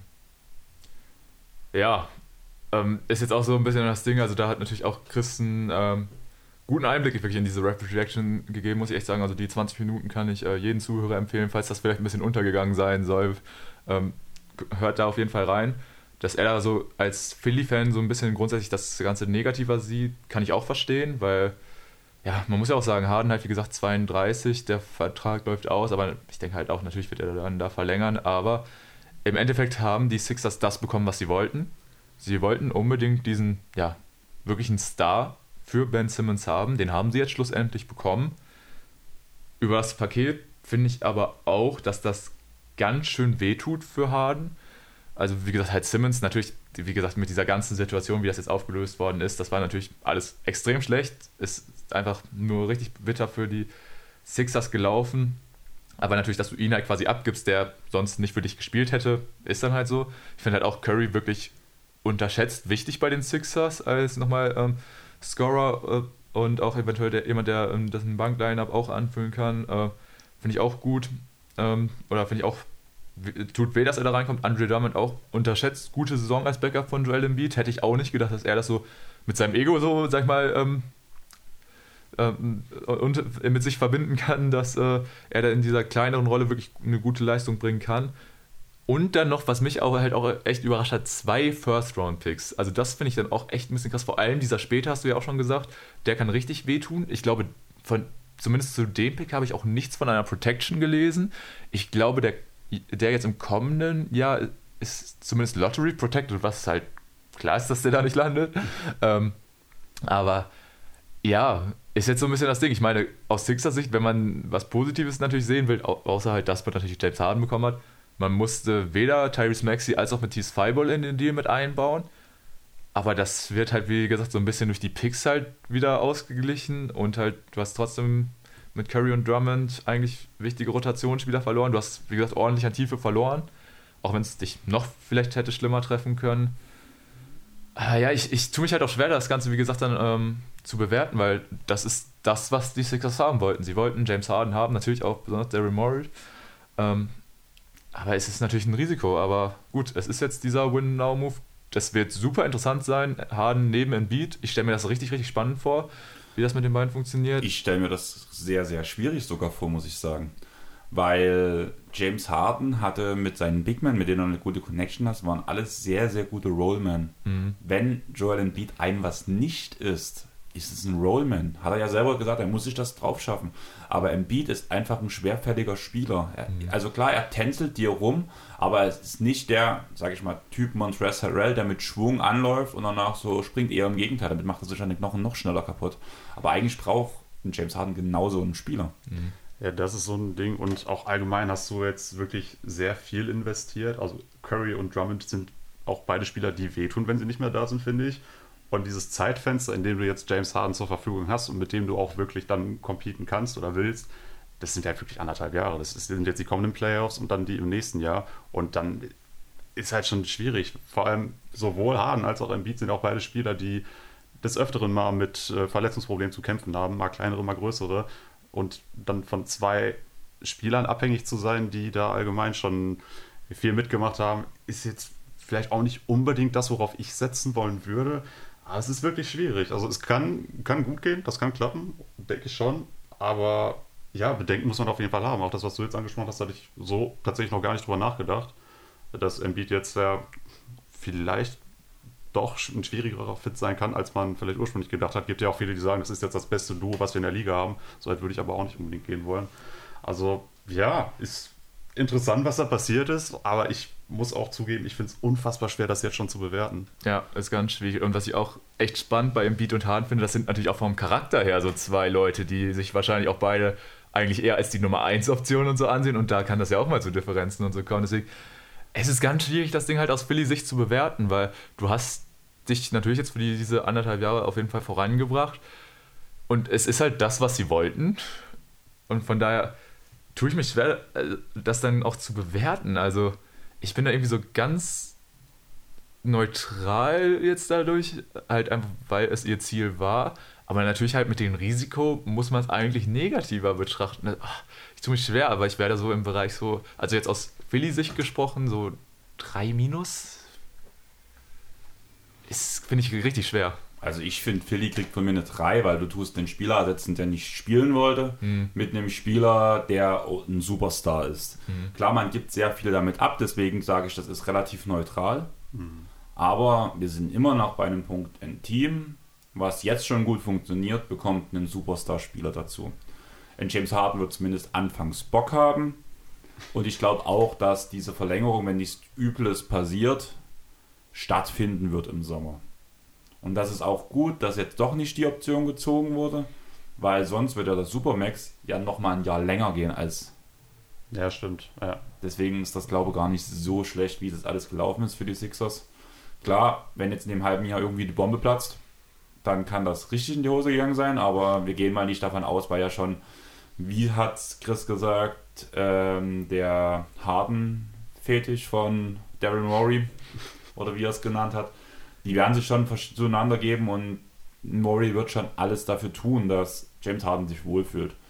Genauso wie bei den Bucks, äh, bei den Nets, das sehe ich auch so als 2 plus, 1 minus. Klar, du hast James Harden abgegeben, aber du hast Tiefe gewonnen, du hast einen Backup-Center gewonnen, der wird, oder einen Center gewonnen, der wird wahrscheinlich auch starten für Andrew Drummond, der in dem Team schon was reißen kann. Und von daher, ich gehe eher auf eine 2 Plus bei dem Punkt, aber man hat halt mit Seth Curry einen der besten Schützen der Liga dazu gewonnen. Vor allem, wenn Joe Harris nicht zurückkommen sollte, wo ja die Fragezeichen noch da sind, ist das alles schon eigentlich gar nicht so schlecht. Ja, aus Brooklyn-Sicht finde ich es auch einfacher zu bewerten. Also ich bin da auch deutlich positiver, auf jeden Fall im Zweierbereich. Bei Simmons ist halt das wirklich ganz, ganz große Fragezeichen, was oder wie es halt in den Playoffs aussieht. Da wurde er natürlich wirklich in den letzten Playoffs von den Hawks total exposed. Da wird es einfach, oder natürlich auch jetzt so, wenn wir ihn das erste Mal wiedersehen, in was für ein Zustand ist er, ähm, wie spielt er auf, wie ist der fit mit ähm, KD und Irving. Das ist natürlich spannend, aber ja, wenn du es halt mit den ganzen restlichen Faktoren berechnest, halt, dass die zwei gute Rollenspieler dazu äh, gewinnen und dann halt eben auch noch diese Picks, dass sie auch überhaupt erstmal wieder Picks haben. Da war ja sonst auch in Brooklyn erst gar nichts und ich meine, es war ja auch die Geschichte, dass sie eventuell noch überlegt haben, diese Picks dann weiter zu traden, bevor der Deal überhaupt durch war und so. Also das war ja auch so ein bisschen das Ding. Äh, ja, aus Brooklyn-Sicht, wenn halt auch ein Harden weg wollte, dann ist das richtig stark, was sie daraus gemacht haben. Und deswegen finde ich, ist eine 2 Plus auch eine gute Bewertung. Ja, eine 2 Plus wäre mir persönlich noch ein bisschen zu hoch, eben weil Ben Simmons immer noch so ein riesiges Fragezeichen ist. Zum einen natürlich, wie er zurückkommt und auch wann. Deswegen ja, fände ich eine 2 Plus da doch ein bisschen hochgegriffen. Aber wenn, ne, wie ihr schon gesagt habt, wenn James Harden jetzt unbedingt weg wollte, dann hast du da schon viel noch als Gegenwert bekommen. Wenn Simmons ja klar ein Fragezeichen ist, aber äh, Seth Curry ist ein klares Upgrade mit seinem Shooting und Andre Drummond ja, gut, Big Man halt allgemein so ein bisschen schwierig gewesen bei den Nets in der Vergangenheit, aber ja, der wird da auch keine unwichtige Rolle bekommen, denke ich. Und was eben diese beiden First-Round-Picks. Mit einer 2 könnte ich auch noch leben, aber 2 plus, wie gesagt, ist mit zum jetzigen Zeitpunkt einfach noch zu hoch. Okay, dann sind wir soweit durch. An unsere Hörer, sagt uns, was ihr für Noten verteilt habt. Wer war euer Top, euer Top, euer Top-Team an der Trading Deadline? Knallt es auch gerne in die Story rein, ihr könnt uns darauf verlinken, da können wir das reposten. Da können wir unsere Noten nochmal dazu knallen, beziehungsweise schreibt mal zwei, drei Sätze dazu, warum es so ist. Dasselbe könnt ihr natürlich in den Kommentaren machen, wer hat die beste Trading Deadline verlebt, wer hat die schlechteste Trading Deadline verlebt. Ihr könnt gern Tobias Beileidsbekundungen schreiben oder ihm erklären, warum der Bertan-Stil so gut zu Luka Doncic passt. Vielleicht funktioniert das ja alles. Vielleicht könnt ihr auch ähm, Tim noch ein bisschen sagen, warum die Nuggets hätten für James Harden traden sollen? Ja, immer gerne. Also wenn ihr da eine Idee habt, dann wie das hätte funktionieren können. Funktioniert, würde ich sagen, könnt ihr das auch gern raushauen. Danach, was steht bei euch an? Wie geht es bei euch weiter? Und so weiter und so fort. Ja, also Wo findet man euch? Ja, genau. Erstmal also, da, wenn ihr nicht gerade bei mir seid. äh, genau, erstmal, wenn man da den Plug machen möchte. Also, ja, wie gesagt, äh, wir haben ja auch beide einen Podcast. Äh, und, ähm, und Ach, auch, wirklich? Ja, äh, ist vielleicht, weiß wahrscheinlich nicht jeder ähm, eurer Hörer. Ähm, ja, wie gesagt, auf ein Chord. Ihr findet uns unter Instagram unter auf ein Pod. Schaut da auch gerne vorbei. Und ähm, ja, wie geht's weiter? Ist so ein bisschen das Ding. Also, wir haben da ja so ein bisschen anderen Ansatz als ihr. Wir haben jetzt keinen festen Upload-Termin oder so. Wir sagen nicht, wir laden einmal in der Woche hoch, sondern wir machen halt was, wenn es sich ergibt, halt vor allem zeitlich oder halt auch wenn was passiert. Deshalb ist bei uns immer so ein bisschen das Ding, äh, da kann man jetzt nicht direkt sagen, dann und dann kommt das und das, sondern halt einfach, ja, je nachdem, wann, äh, wann sich das so ergibt. Aber eigentlich sind wir da ja auch relativ äh, regelmäßig unterwegs, weil wir uns halt, wie gesagt, so oder so regelmäßig über die Liga austauschen und ja, das dann halt auch gerne mal äh, aufnehmen. Und ja, ansonsten ähm, von meiner Seite auf jeden Fall auch äh, danke, dass wir jetzt äh, heute dabei sein durften, Andreas, und natürlich auch für deine Gastfreundschaft an diesem Wochenende. ähm, ja, wir gucken jetzt heute Abend den Super Bowl, habe ich auch Bock drauf. Vorher NBA. Vorher noch äh, zwei NBA-Spiele, sind ja auch noch, stimmt. Und dann müssen wir überhaupt reden, ob wir überhaupt noch Basketball spielen heute, weil das wird, glaube ich, alles verdammt eng, wenn ich das so sehe. Mit Blick auf die Uhrzeit äh, wage ich das auch eher zu bezweifeln. Ich habe auch absolut kein Gefühl dafür, wie lange wir jetzt schon aufnehmen. Wir sind bei zwei, dreiviertel Stunde fast. Da muss ich aber, da muss ich, muss ich auf, also das ist ja fast, als äh, würde er mit Chris aufnehmen. Also da haben das hat ja schon fast die äh, klassische Airball-Länge, das ist der Hammer. ja, wir haben ja die letzte Zeit relativ wenig auf volle Länge, waren immer noch zwei Stunden. Mhm. Ja. Und jetzt ist das wieder gebrochen mit euch, also ganz ehrlich. Also wieder Classic Airball. Man lädt euch ein und alles eskaliert. Genau. Ja, äh, ich weiß nicht, Tim, hast du sonst noch Worte? Ja, also wie gesagt, ähm, könnt uns gerne bei Instagram folgen, könnt ihr auch sehr gerne mit uns interagieren, ähnlich wie Andreas vorhin schon beschrieben hat. Könnt ihr natürlich auch uns dann in euren Stories verlinken. Ansonsten würden wir uns natürlich auch freuen, wenn ihr uns bei dem Podcast eures Vertrauens dann ein Follow da lasst und auch gerne eine Bewertung. Äh, würden wir uns sehr freuen, wenn wir dann da vielleicht dann auch mal was aus dem Bereich Apple Podcast vorlesen könnten. Da kann man ja auch gerne mal ein paar Worte loslassen, oder? Da würde ich dich gleich unterbrechen, weil das trifft sich gerade. Ich habe gedacht, Apple Podcast, kleiner mal schnell reingucken, eine Bewertung reingekommen ist. Bei uns ist eine Bewertung reingekommen. Dann lies sie gerne und vor. Und das ist von Honigmelone 1, 2, 3, 4, 5. Ähm, sympathisch, ehrlich, offen, gut, 5 Sterne. Hatte anfangs meine Problemchen reinzukommen, aber höre den beiden seit Wochen sehr gern zu und freue mich sogar auf neue Folgen. Gute Abwechslung. Dankeschön auf jeden Fall für die Bewertung sogar auf neue Folgen.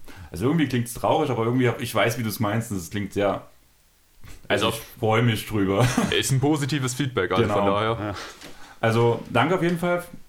Wenn euch das heute gefallen hat, könnt ihr eins zu eins solche selben Bewertungen bei Auf ein Code auch da lassen.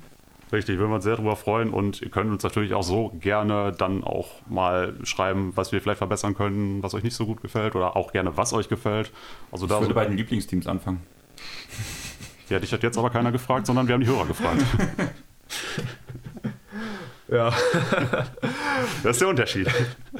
Äh, ihr merkt, der Podcast steuert dem Ende entgegen. Ähm, ich glaube, von unserer Seite ist so gut wie alles gesagt. Ja. Deswegen äh, würde ich sagen, Andreas, du als Gastgeber, ähm, hast du denn noch was zu erzählen? Ja, ich würde sagen, ich lasse das Schneiden heute einfach mal komplett weg, weil in einer Viertelstunde muss der Pod online sein. Ich habe gerade während des langen Monologes über die Dallas Mavericks habe ich nebenbei schon mal das Profilbild ge geschnitten und gemacht. Ich hatte ja Zeit, habe ich gemerkt. Richtig. Das wird ausufernd. Und von daher würde ich sagen, wenn es euch gefallen hat, dann lasst den Jungs auf jeden Fall überall ein Follow da. Wenn es euch gefallen hat, was ich hier fabriziert habe, auch mit ohne Chris, wenn ich einfach mal andere Leute disse, das macht auch mal Spaß, dann lasst ein Follow beim Airball Podcast da. Ihr weißt, wo ihr, wo ihr uns findet: Twitter, Instagram, Facebook, überall Airball Podcast. Bei Twitter findet ihr mich selbst unter DJFOD oder Andreas Airball funktioniert auch beim Suchen. Ähm, auf Instagram ulicp3 unterstrich DJFOD. Ähm, lasst eine Bewertung auf Apple Podcast da, da kann man 5 Sterne vergeben. Auf Spotify kann man Sterne vergeben, das haben die beiden bei sich auch gar nicht gesagt. Lasst am besten auch 5 Sterne da. Kleiner Tipp, wenn ihr schon mal, ihr habt ja bei uns jetzt reingehört, ihr wisst ja, wie die zwei Typen tippen. tippen. Und wenn jetzt nicht demnächst der nächste Podcast kommt, ihr müsst bloß 30 Sekunden in den alten reinhören, dann könnt ihr schon die 5 Sterne da lassen. Das funktioniert sehr gut. Also, kleiner Spoiler, so könnt ihr es auch bei euren Freunden machen, kann ich ehrlich sagen. Nehmt einfach das Handy weg, macht 30 Sekunden Airball Podcast an oder auf ein Kurt Podcast oder jeden Tag NBA und so weiter und Talking so fort. the Game. Talking the Game, die ganze Riege, viele Grüße auch im Discord-Channel mal wieder. Mhm. Und wir hoffen, ihr habt Spaß gehabt. Wir hatten es, würde ich sagen. Und Fall. wir gucken noch ein bisschen Kuroko no Basket, bis der richtige Basketball losgeht. Und ich würde einfach mal so sagen, tschaußen. Ciao. Ciao. the